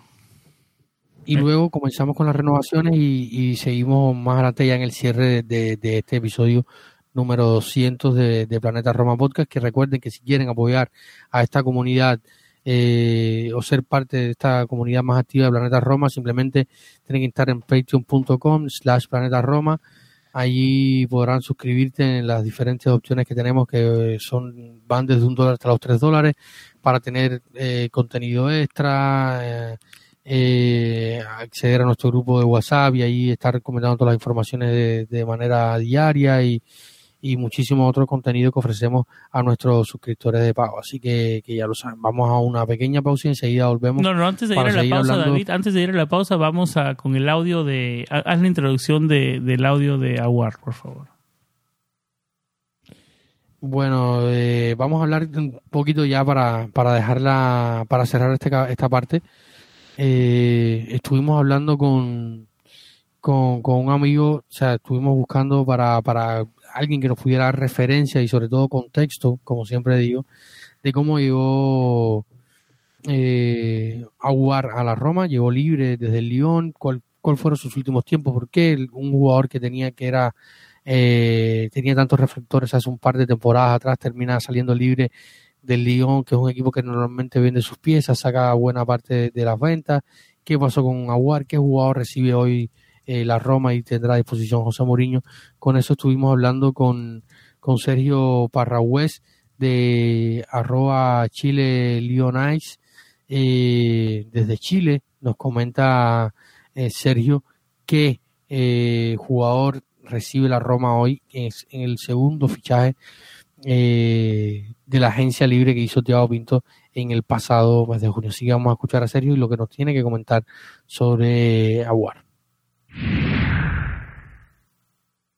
Hola a la querida audiencia de Planeta Roma Podcast. Me presento, soy Sergio Parregués de la cuenta Chile Lionice y les vengo a hablar sobre el fichaje de José Nahuar por el conjunto de la Loba. Lo primero que les quiero contar es sobre cómo se dio la salida de José del cuadro leonés, destacando que ya era conocida desde hace unos meses, debido a que el jugador expresó sus intenciones de no renovar su contrato. Se me hace imposible no mencionar dos episodios que marcaron la relación de los fans con el jugador. El primero se dio el 14 de enero en una derrota de 2 a 1 del Lyon contra el Estrasburgo, cuando en la curva norte del Groupama Stadium se levantó una pancarta en la que se mostraba la cara de Aguar con el mensaje que decía fuera. El segundo se dio el 17 de marzo, cuando ingresó al minuto 74 en el Lyon-Nantes, partido que terminó 1 a 1, ya que se produjeron silbidos más que elocuentes a su decisión de representar a la selección argelina, incluso llegando al punto de que los hinchas cada vez que, que José tocaba el balón se pusieron a cantar la marsellesa. Esto se repitió un par de veces, aunque hacia el final de temporada pasó a tener nula reacción, casi despreciando el hecho de que estuviera en el campo de juego, demostrando de que ya no había vuelta atrás. Pasando al terreno futbolístico, podemos mencionar que se siente muy cómodo en espacios reducidos, atrayendo a los rivales. Es un centrocampista ofensivo, dependiendo del entrenador, ya que con Peter Voss se demostró de que no le gustaba a, José en esa posición, se lo puede ver en, varios puertos del centro del campo. Mediocampista, mediocampista ofensivo en posición de 10 cuando se juega con un 4-1-2, 1-2 o incluso en un 3-4-1-2. José le gusta mucho moverse hacia, los, hacia el costado derecho, iniciando muchos de sus movimientos de ataque desde esa posición. Incluso algunos entrenadores llegaron a ponerlo directamente de volante por la derecha cuando se jugaba con un 4-2-3-1 o incluso en tiempos de Rudy García llegó a jugar de extremo en un 4-3-3, siempre por la derecha. Aguar, si no se le puede destacar que tenga un gran compromiso defensivo y su mejor desempeño en el campo es cuando se lo permite ser el principal creador del equipo, tanto para enfrentarse en duelos uno contra uno, superando al defensa, o atraer al defensa y, darle un pase rápido a sus compañeros para que queden con espacio hacia adelante. Finalmente hablaré de, la, de, la, de esta temporada en la que jugó 521 minutos repartido en 16 partidos de Ligue 1, en la que marcó un gol contra Montpellier en la jornada 12, partido que terminó ganando Lyon 2 a 1. Se perdió 9 partidos por lesión, lesiones en el tobillo, en la cual se llegó a perder 4 partidos, golpes en el muslo, en la cual se llegó a perder 3 partidos y un par de, de lesiones que no se especificaron ya que su duración fue corta. Con todas su mejor momento de la temporada se dio cuando llegó Peter, eh, cuando llegó Lauren Black en, la jornada 12, ya que ahí sumó 5 de sus 6 partidos como titular. El otro partido fue en la jornada 1 contra el Ajaxio. Aunque jamás completó el partido, es decir, siempre fue reemplazado y después del Mundial perdió el impulso que traía, ya que jugadores como Ryan Cherky o Bradley Barcola uh, jugaron claramente mejor que él y además de conocido todo su antecedente, disminuyó su importancia en el equipo. Espero que les haya servido esta reseña de José Nahuar y de todo corazón le deseo un gran éxito, ya que es un chico nacido en la ciudad de León que hizo sus divisiones inferiores, divisiones inferiores desde muy temprana edad y a pesar de que en, en las últimas temporadas su rendimiento fue a la baja, confío que en el, contexto ideal y dándole la confianza puede llegar a volver a ser el jugador que encandiló a todos, llegando incluso a ser elogiado por Pep Guardiola. Muchas gracias.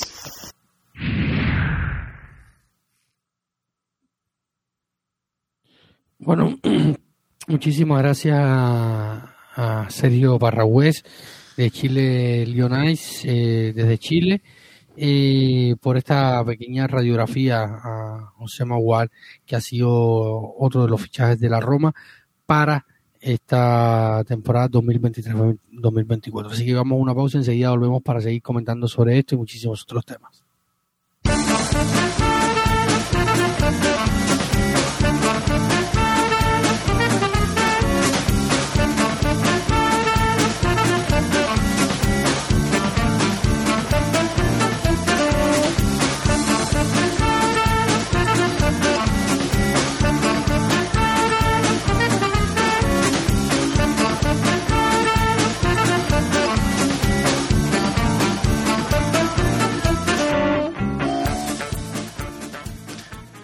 Ahora sí, David, me quedé corto en el último segmento hablando de Chris Smalling y su renovación. Pieza vital para nuestra defensa. Somos una defensa con Chris Smalling y una defensa sin Chris Smalling. Yo no quiero nada, yo quiero más de lo mismo, nada más. Que sea que no que, que no tenga un, bajón, digamos, que, que, que siga manteniendo el nivel. Con eso me contento con Chris Smalling, porque lo que venía haciendo era, la verdad que es superlativo, notable. Era, éramos, como le digo, un equipo, una defensa con él y una defensa sin, sin él en el centro de la defensa. Y creo que, como lo decía, es un alivio para los hinchas de la Roma que haya renovado con el equipo, porque el Inter estaba tentando las aguas a ver si les ligaba esa contratación, ¿no, David? Eh, también renovó el Galo Velotti, eh, como tú lo decías hace un rato, está pronta la renovación o es, inminente la renovación de Stefan El Sharawi. Metámonos primero con Chris Smalling. Eh, yo creo que todos estamos de acuerdo que y vemos con buenos ojos su renovación, ¿no, David? Yo creo que eso es uno de los puntos que podríamos decir que el romanismo completo está de acuerdo, ¿no? Sí, Sí, sí, yo creo que no hay necesidad de, profundizar mucho en el tema de, de, de Hubo algún momento en, la que, en el que se pensó que el Inter se iba a meter en la carrera, que si tal y que si más cual, pero al final Chris Molin renovó y firmó un acuerdo a la baja con la Roma por las próximas dos temporadas. Con Vamos a seguir teniendo a, a Chris en el centro de la defensa, un jugador que sabemos todos cuánto es importante sobre todo a nivel de liderazgo y concentración y, ayuda. y de fútbol también. Sí, sí, sí, te digo. Pista, atrasa bien, eh, tal vez en mucha gente le puede decir que su, su punto bajo es con la pelota en los pies, pero pero yo creo que él, ha mejorado muchísimo. Eh, ha mejorado y creo que él resalta sus sus potenciales y no hace tantos ver no hace tanto ver y resaltar sus limitaciones, ¿no? Sí, sí, sin duda es un eh, eh, es un plus para el equipo tener a, a en el campo. Como decía, más allá de, todas sus habilidades futbolísticas que las hemos comentado muchísimo a lo largo de estos eh, episodios y, este, y, su etapa en la Roma, eh, Molin es un hombre que, que, tiene ese liderazgo suficiente para organizar y, y aglutinar a, los, a, a la defensa cuando han estado eh, los despejes no son iguales, las organizaciones no son iguales y, eso lo sufre el equipo. Y, esperemos que la salud lo acompañe, sobre todo, que físicamente esté bien y para seguir aportando eh, en el equipo en lo que se viene. Sí, no, de acuerdo, de acuerdo. Estamos de acuerdo que es vital. Eh, los, el resto de defensas se complementan con él, digo, inclusive los que han llegado, ¿no? sí la renovación del Galo Velotti, David, lo tomas con sorpresa, no metió ningún gol en Europa Liga, tuvo números catastróficos, una temporada, la verdad, para el olvido, para el Galo Velotti. Eh, la Roma le renueva la confianza, o sea, peor temporada no puede tener. Yo creo que en algún momento se le va a abrir al arco y va a ser importante para, para la Roma. Yo creo que yo no estoy en desacuerdo con su renovación. ¿Tú, David? No, al final la renovación se la ganó en el campo, dentro de comillas, porque era una renovación que estaba sujeta a minutos, partidos y, o sea, minutos jugados, partidos jugados y tal. La renovación se activó eh, eh, automáticamente. Eh, la última palabra estaba, por supuesto, del lado del club. Era unilateral a favor del club. El club decidió renovarle y sobre todo también un poco a la luz de la lesión de Tammy Abraham eh, una lesión de ligamento, eh, último última fecha, último últimos tramo 10 de, minutos la de la temporada. Exactamente, ya eso te cambia todos los planes. Y tienes que salir a buscar un delantero más, que no es un mercado fácil, un, delantero sin dinero, eh, alguien que te haga los goles y, y, no poder pagarlo es complicado. Entonces, yo creo que también es una estrategia un poco como para cubrirse las espaldas, porque puede que llegue el delantero, pero puede que no llegue, por lo menos no en los próximos días y a lo mejor se dilata y tienes que tener un delantero más en la plantilla y qué mejor que un hombre que ya conoce el equipo, el entorno, los jugadores, el míster, que sí, que no anotó, pero que se sacrificó mucho, supo aportar, correr, jugar, tuvo, tuvo su, temporada también condicionada por esos tres meses fuera desde que salió del Torino hasta que se incorporó a Roma, no hizo pretemporada, después vino el parón para el Mundial, se lesionó, mucha inactividad, temporadas y tal. Yo creo que, todos estos factores un poco eh, le jugaron en contra. Esperemos que esta temporada sea todo lo contrario y podamos ver a, ese Galo Velotti eh, medianamente realizador que vimos alguna vez en el, en el Torino. Y no, de acuerdo. Peor no va a ser la temporada, David. Peor no va a ser. Yo creo no, que peor, peor, que cero no. Le pone ímpetu, le pone fuerza. Yo creo que una de esas pelotas que tuvo la temporada pasada, la siguiente temporada, quiero pensar que las va a meter. Eh, yo, creo que podríamos podríamos ser peor que como Velote como delantero suplente. Con eso lo, con eso digo todo. Podríamos, podríamos ser peor que él. Y, hablando de. Ya, ya, ya hablamos, ya, ya iremos al delantero titular, ya iremos a esa situación. Avancemos con el tema de la renovación de El Sharawi, porque tocabas ese tema, David, hace unos momentos. Eh, a mí me parece que se ganó la renovación en cancha, pero no podemos, no veo a Sharawi, al Sharawi siendo una pieza fundamental, una pieza con la que podemos esperar semana a semana que te solucione partidos. Digamos, puede ser esa pieza de recambio que es importante, que te puede abrir un partido, pero deja la sensación que se necesita más en esa posición. Eh, pero, pero, dependerá un poco. Pero contento con la renovación del Sharawi. Es bueno tenerlo en el equipo, un jugador de, de como digo, solucionador, ¿no? Sí, se la ganó a pulso y al final fue, terminó siendo un comodín tanto en ataque, eh, recordemos que empezó la temporada incluso probándose de falso Nuestro mejor jugador la temporada antes de que se fuera a China. Sí, y volvió un poco a esas cuotas eh, goleadoras, que una de las mejores temporadas en fase ofensiva, o en números ofensivos sin duda alguna. Eh, se puso el overall, trabajó jugando de carrilero por izquierda, incluso alguna vez fue carrilero por derecha, algún tramo de partido. Eh, un jugador que, que, tiene un, está ligado al, equipo, a la ciudad, eh, se siente cómodo, es querido en el vestuario, su renovación llegó por puro mérito futbolístico y, ahora esperemos que, que, no se acomoda esto, que es difícil cuando tienes a, José Mourinho en el banquillo, acomodarte a cualquier situación y puedas seguir aportando, sobre todo en un costado donde las alternativas son pocas, porque sale que es otro que es un comodín, termina siempre jugando en cualquier posición donde le haga falta el míster y luego está Spinazzola que sabemos que pasa la mayoría parte del tiempo lesionado, o sea, muy probablemente seguirá aportando por, por el costado izquierdo, a menos que, como ya comentábamos con el tema Spinazzola, se quede o no. Así que ya esto lo se determinará en los próximos, en los próximos días.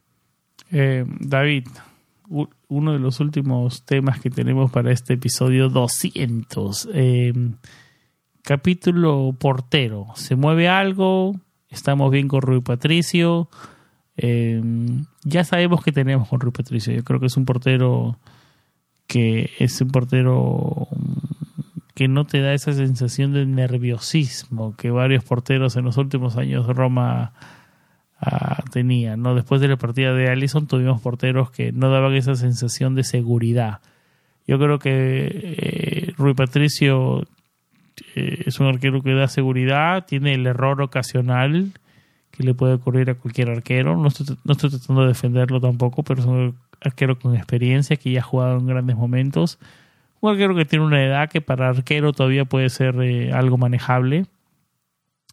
Algo que la Roma tendría que ir viendo a futuro, no una solución al arquero, pero se tiene que dar, tiene que aparecer el arquero. Yo creo que eh, no es una urgencia, no es una urgencia la posición de portero.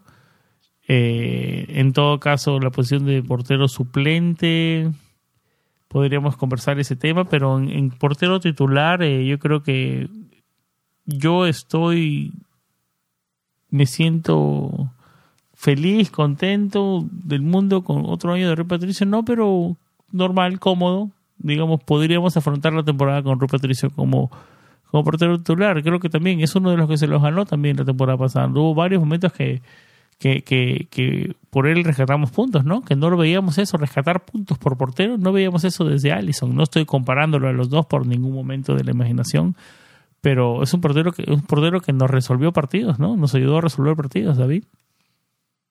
Sí. Como nos ayudó también algunos algunos a perder puntos también, pero pero yo creo que más Sí. son lo positivo que lo negativo con Rui Patricio. Sí, nos ha dado más de lo que nos ha quitado, es, es la verdad. Es verdad que en los últimos tiempos la balanza esta de, de- de la seguridad se ha movido un poco hacia el lado contrario, pero eh, lo cierto es que, que, que Rui es un jugador, o sea, su capacidad y su experiencia le, le hacen, como siempre yo, asumir el error como algo del juego y no se derrumba, o sea, no...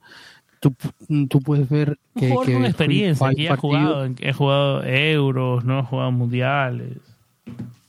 Sí, es un jugador que te puede hacer un error un partido, pero al otro no te, no te repite ese mismo error ni, ni cae en largos pros- en larga, en largas rachas cometiendo fallos, ¿no? Yo creo que eso es, es bastante, bastante positivo. Luego, al inicio del mes de junio se mencionaron, eh, se mencionó una, situación, ¿no?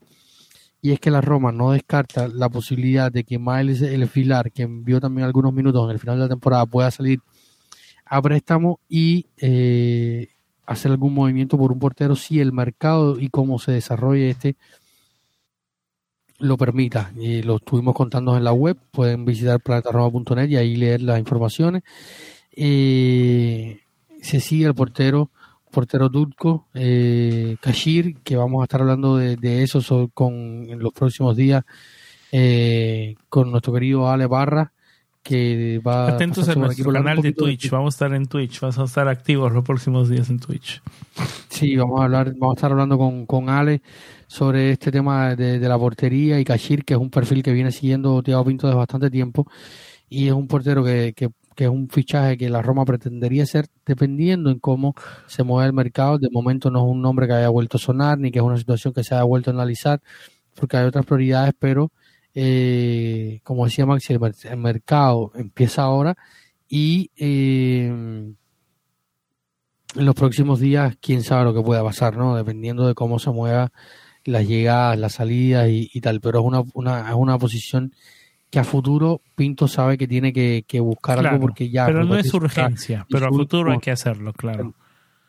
Hoy no es urgencia, quizás en enero ya empezamos a, a tener un poquito más de, de premura su- con el tema porque ya Rui Patricio está en el último en su último año de contrato.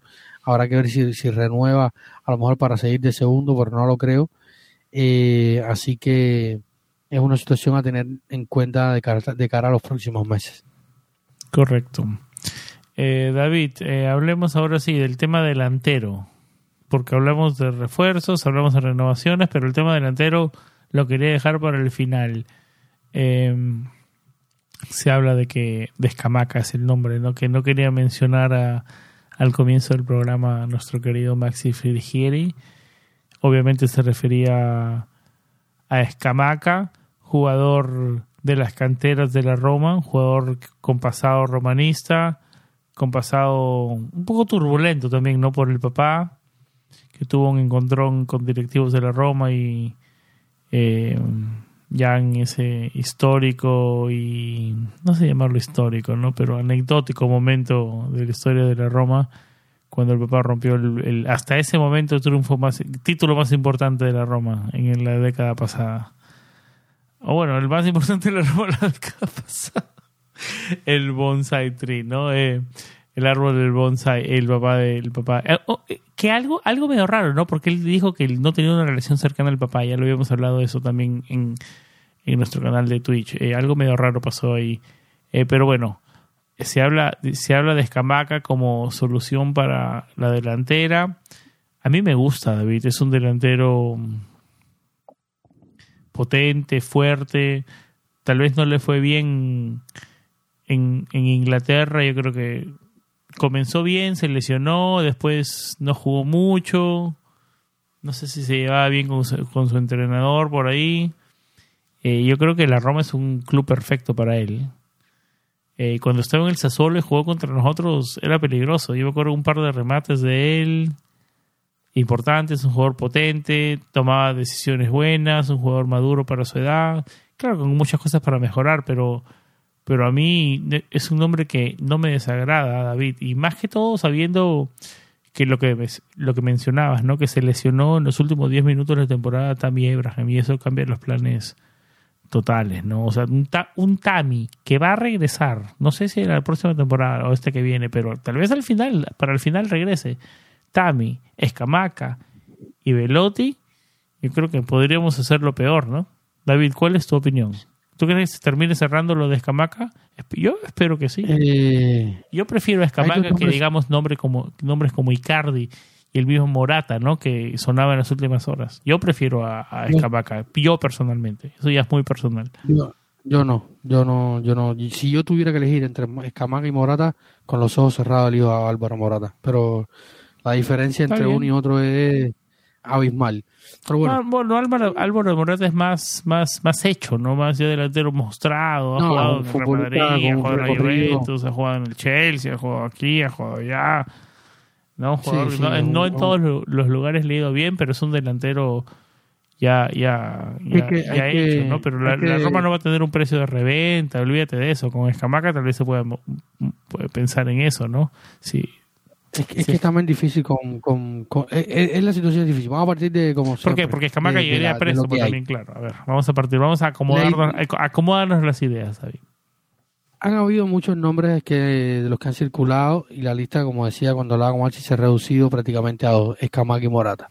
Escamaca quiere venir a Roma, Morata, según decía Mateo Moreto, aunque parece con Morata, Moreto, parece un juego de palabras, pero no. Mateo Moreto, periodista, eh, que trabajó en la redacción de Sky Sport, eh, trabajó en la redacción de la web de Luga Di Marcio o el propio Di Marcio. Y decía que, que Mourinho había llamado directamente a Álvaro Morata para convencerle. Hay una oferta del Milan sobre la mesa para el delantero español de unos cuatro años. Tiene un sueldo alto el ex de la Juventus. Eh, pero tiene una, una cláusula de rescisión de 10 millones que se podría aprovechar.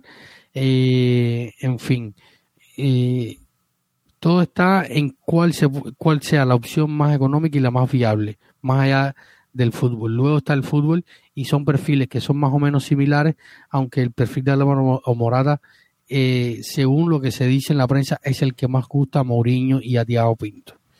Eh, por esto mismo que tú decías, por la experiencia, por, por, por eh, su, su recorrido. Estamos hablando un delantero que tiene que, ha pasado por la liga, por eso, la eso te da que tienes un partido malo, el otro puedes tener lo bueno. Eso te da eso, que tienes ya minutos, millas encima. Lo que hablamos de Rui Patricio, ¿no? Jugadores con, con jerarquía, ¿no?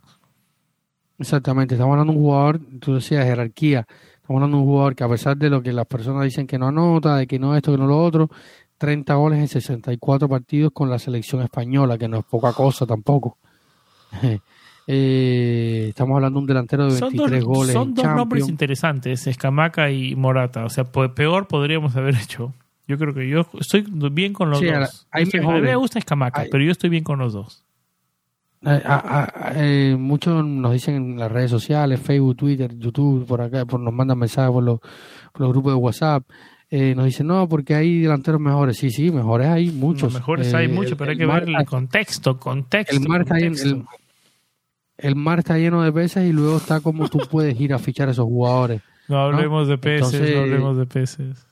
No, no, no vamos a hablar de peces. No, No, que se- si no eh, me dejas grabando solo y te vas con la caña a pescar a estas horas ahí a- al mar de- de- del Caribe. Pero no. Eh, lo cierto es que eh, hay que abaratar costos. Luego Exacto. se dice que con el dinero que pensaba la Roma invertir en Davide Fratesi, que serían unos 10, 11 millones, quizás la Roma pudiera destinar esto para fichar un delantero. Entonces es una posibilidad, quizás puedan ir a pagar la cláusula de, de, de Morata. Un buen punto, Pero que buen punto para extender lo que decías, para, para aclararlo. Los 11 millones que tú te referías, 10, 11 millones son los 30% que le pertenece a la Roma de la venta de Fratesi al Inter. No, eso es otro De- dinero. perdón, de, aparte. de O sea, Sassuolo al Inter. O sea, ese es un dinero que se va a llegar, que va a llegar a Roma, no, probablemente no esta temporada porque es un préstamo con obligación de compra. Esos 9, 10 millones llegarán en algún momento. No, pero no, yo creo que es un Eh, poquito más, porque ¿de cuánto es? ¿El 30% de cuánto? ¿De 35? No, pero el problema es que la operación no se, tú no la puedes contar por 35, pero al final estás dando un jugador. O sea, no, no me queda claro de que, de que eh, sea el 30% de la operación completa, porque al final hay, hay, hay, hay una parte que es eh, variable y no tangible. Bueno, ya, digamos. la- bueno, ya. Digamos que alrededor de 10 millones de euros. 9, 10 millones. Que le van a llegar a la Roma ya. eventualmente en algún momento. Exactamente. Pero al margen de esto, la Roma tenía un dinero para, para ir a hacer el fichaje de, eh, de David Fratesi, que eran unos 10, 12 millones, más el 30%, y más la negociación esta con, con el Sassuolo, que era ah, de, de la de Volpato y Misori. O sea, todas estas cosas eh, habían propiciado a que la Roma hubiera podido fichar a Fratesi, que no se dio, se fue al Inter, ya todos sabemos, pero había un monto que se había destinado a esta operación, que era alrededor de unos 10, 11 millones de euros, que quizás ahora se puedan destinar a un delantero. Puede ser Morata, puede ser Escamaca, que se pague un préstamo. Eh, el West Ham bastante por Escamaca hace una temporada, unas 35 millones de libras esterlinas, que es casi unos 40 millones de euros, y, y a lo mejor pagan un préstamo con una opción de compra. Pinto y la Roma saben que no pueden hacer una opción de compra obligatoria con un jugador de esos costes, porque al final tienes a Tammy Abraham que eventualmente va a volver Claro, eventualmente va a volver, por puedes- eso, por eso. tampoco lo puedes se- revalorizar, o sea, dejar que su valor se pierda completamente si ya que ya su valor no ha bajado, no dejar que se vaya aún más a, a cuotas inferiores para luego intentar venderlo y sacar algo en la Premier de, de Tami. O sea, hay que jugar con todas estas cuestiones, sueldos, pagos. Eh, también está, como hablábamos con nuestro querido Martín Villalba, el grupo de Patreon, el tema de la inscripción de las plantillas, los valores de las plantillas. La Roma está controlada por la UEFA no puede ser un valor muy alto porque si no esa se toma la, la eh, se toma como referencia la última plantilla que tú inscribiste en cuanto a valor de una temporada a otra por la UEFA con el tema este del FIFA Fair Play para ahora inscribir a los jugadores. Si tienes un valor muy alto ya la próxima temporada te condiciona si tienes un valor muy bajo también. En fin hay muchas cosas que, que tiene que controlar Thiago Pinto a la hora de moverse en el mercado para hacer fichajes y por eso veremos cuál cuál está. Ahora como tú decías si a ti te gusta Escamaca si yo a mí de, de mí dependiera yo probablemente iba por Morata por la experiencia por los galones porque en esquema puede ser un tipo que aporte aún más Sí, a José Mourinho que punto, es Escamaca buen punto. se mueve bien fuera del área, bueno en los duelos, en la gestación de la jugada, salir arrancando desde atrás, aunque ya no es el mismo de antes por, por edad, pero es un jugador que se mantiene bien físicamente. Entonces, a mí me gusta Morata más allá de lo que se diga, eh, que a algunos no le gusta, que no hace goles y tal, pero ya teniendo en cuenta la temporada, la temporada pasada, si viene eh, si viene Morata hizo 13 goles en liga, ya ahí son más, más que los 8 de Tami y más que los 0 de, de, así que eh, una temporada donde te pueda aportar tanto un jugador que te dé 10, 15 goles como Morata, ya es una ganancia. No, claro, obviamente, obviamente. No, son buenos nombres. Es más, yo no sé si Escamaca tenga ese promedio tan alto.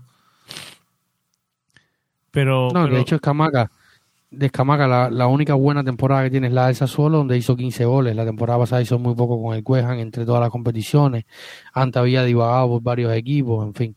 no se llevaba bien con David Moyes, creo. Comenzó bien, después se lesionó y no sé.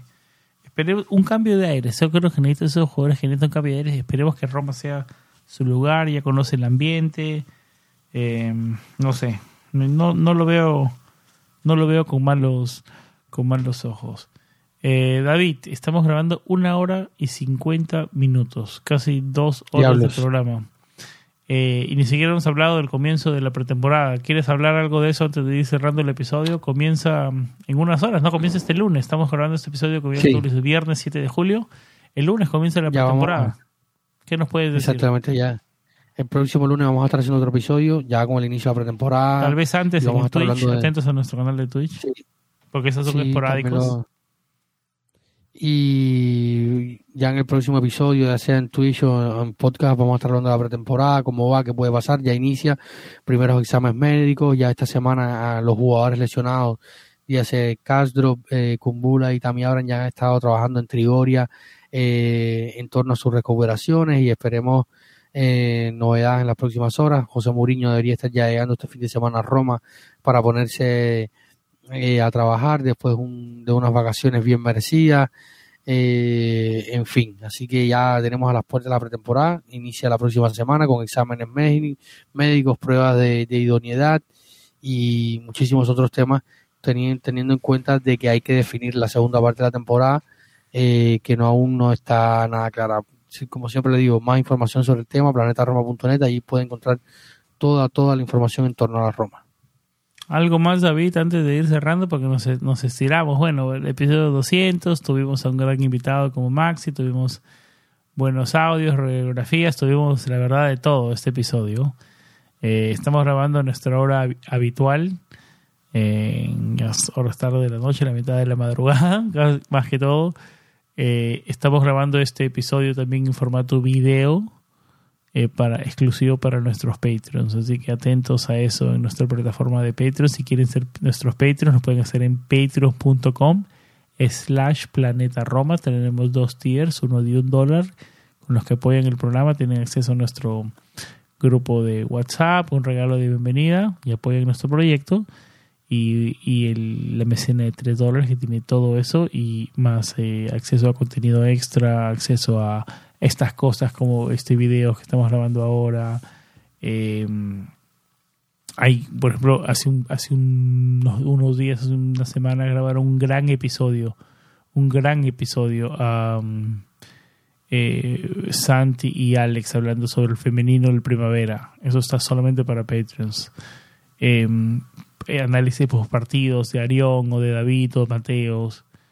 Eh, tratamos de, tener el contenido moviéndose en, en, en, en Patreon de Planeta Roma. Tuvimos un junio medio, medio lento, eh, acorde con el, el, el tiempo del año. No fue programado, fue porque se nos cruzaron algunas cosas, pero acá estamos con el episodio 200. Les prometemos, como siempre, el compromiso de traerles el mejor contexto de la Roma en su idioma español. Y nada, David, algunas palabras antes de ir cerrando este episodio. Primero que todo, agradeciéndoles a todos nuestros precios, a todos los que nos escuchan, a todos los que, interactúan con nosotros, eh, la comunidad que se, está, que se está creando, que ya se ha creado, la verdad que es genial, genial, genial, de respeto. Siempre, nunca hay, nunca hay peleas en nuestro grupo de WhatsApp. La verdad que la comunidad que se está creando ahí es comunidad A1, David. Algunas palabras eh, antes de pensamientos finales, digamos. Como siempre digo, muchísimas gracias a todos por escucharnos, muchísimas gracias a todos por interactuar con Planeta Roma, gracias a todos por escucharnos, por leernos, por compartir nuestras informaciones.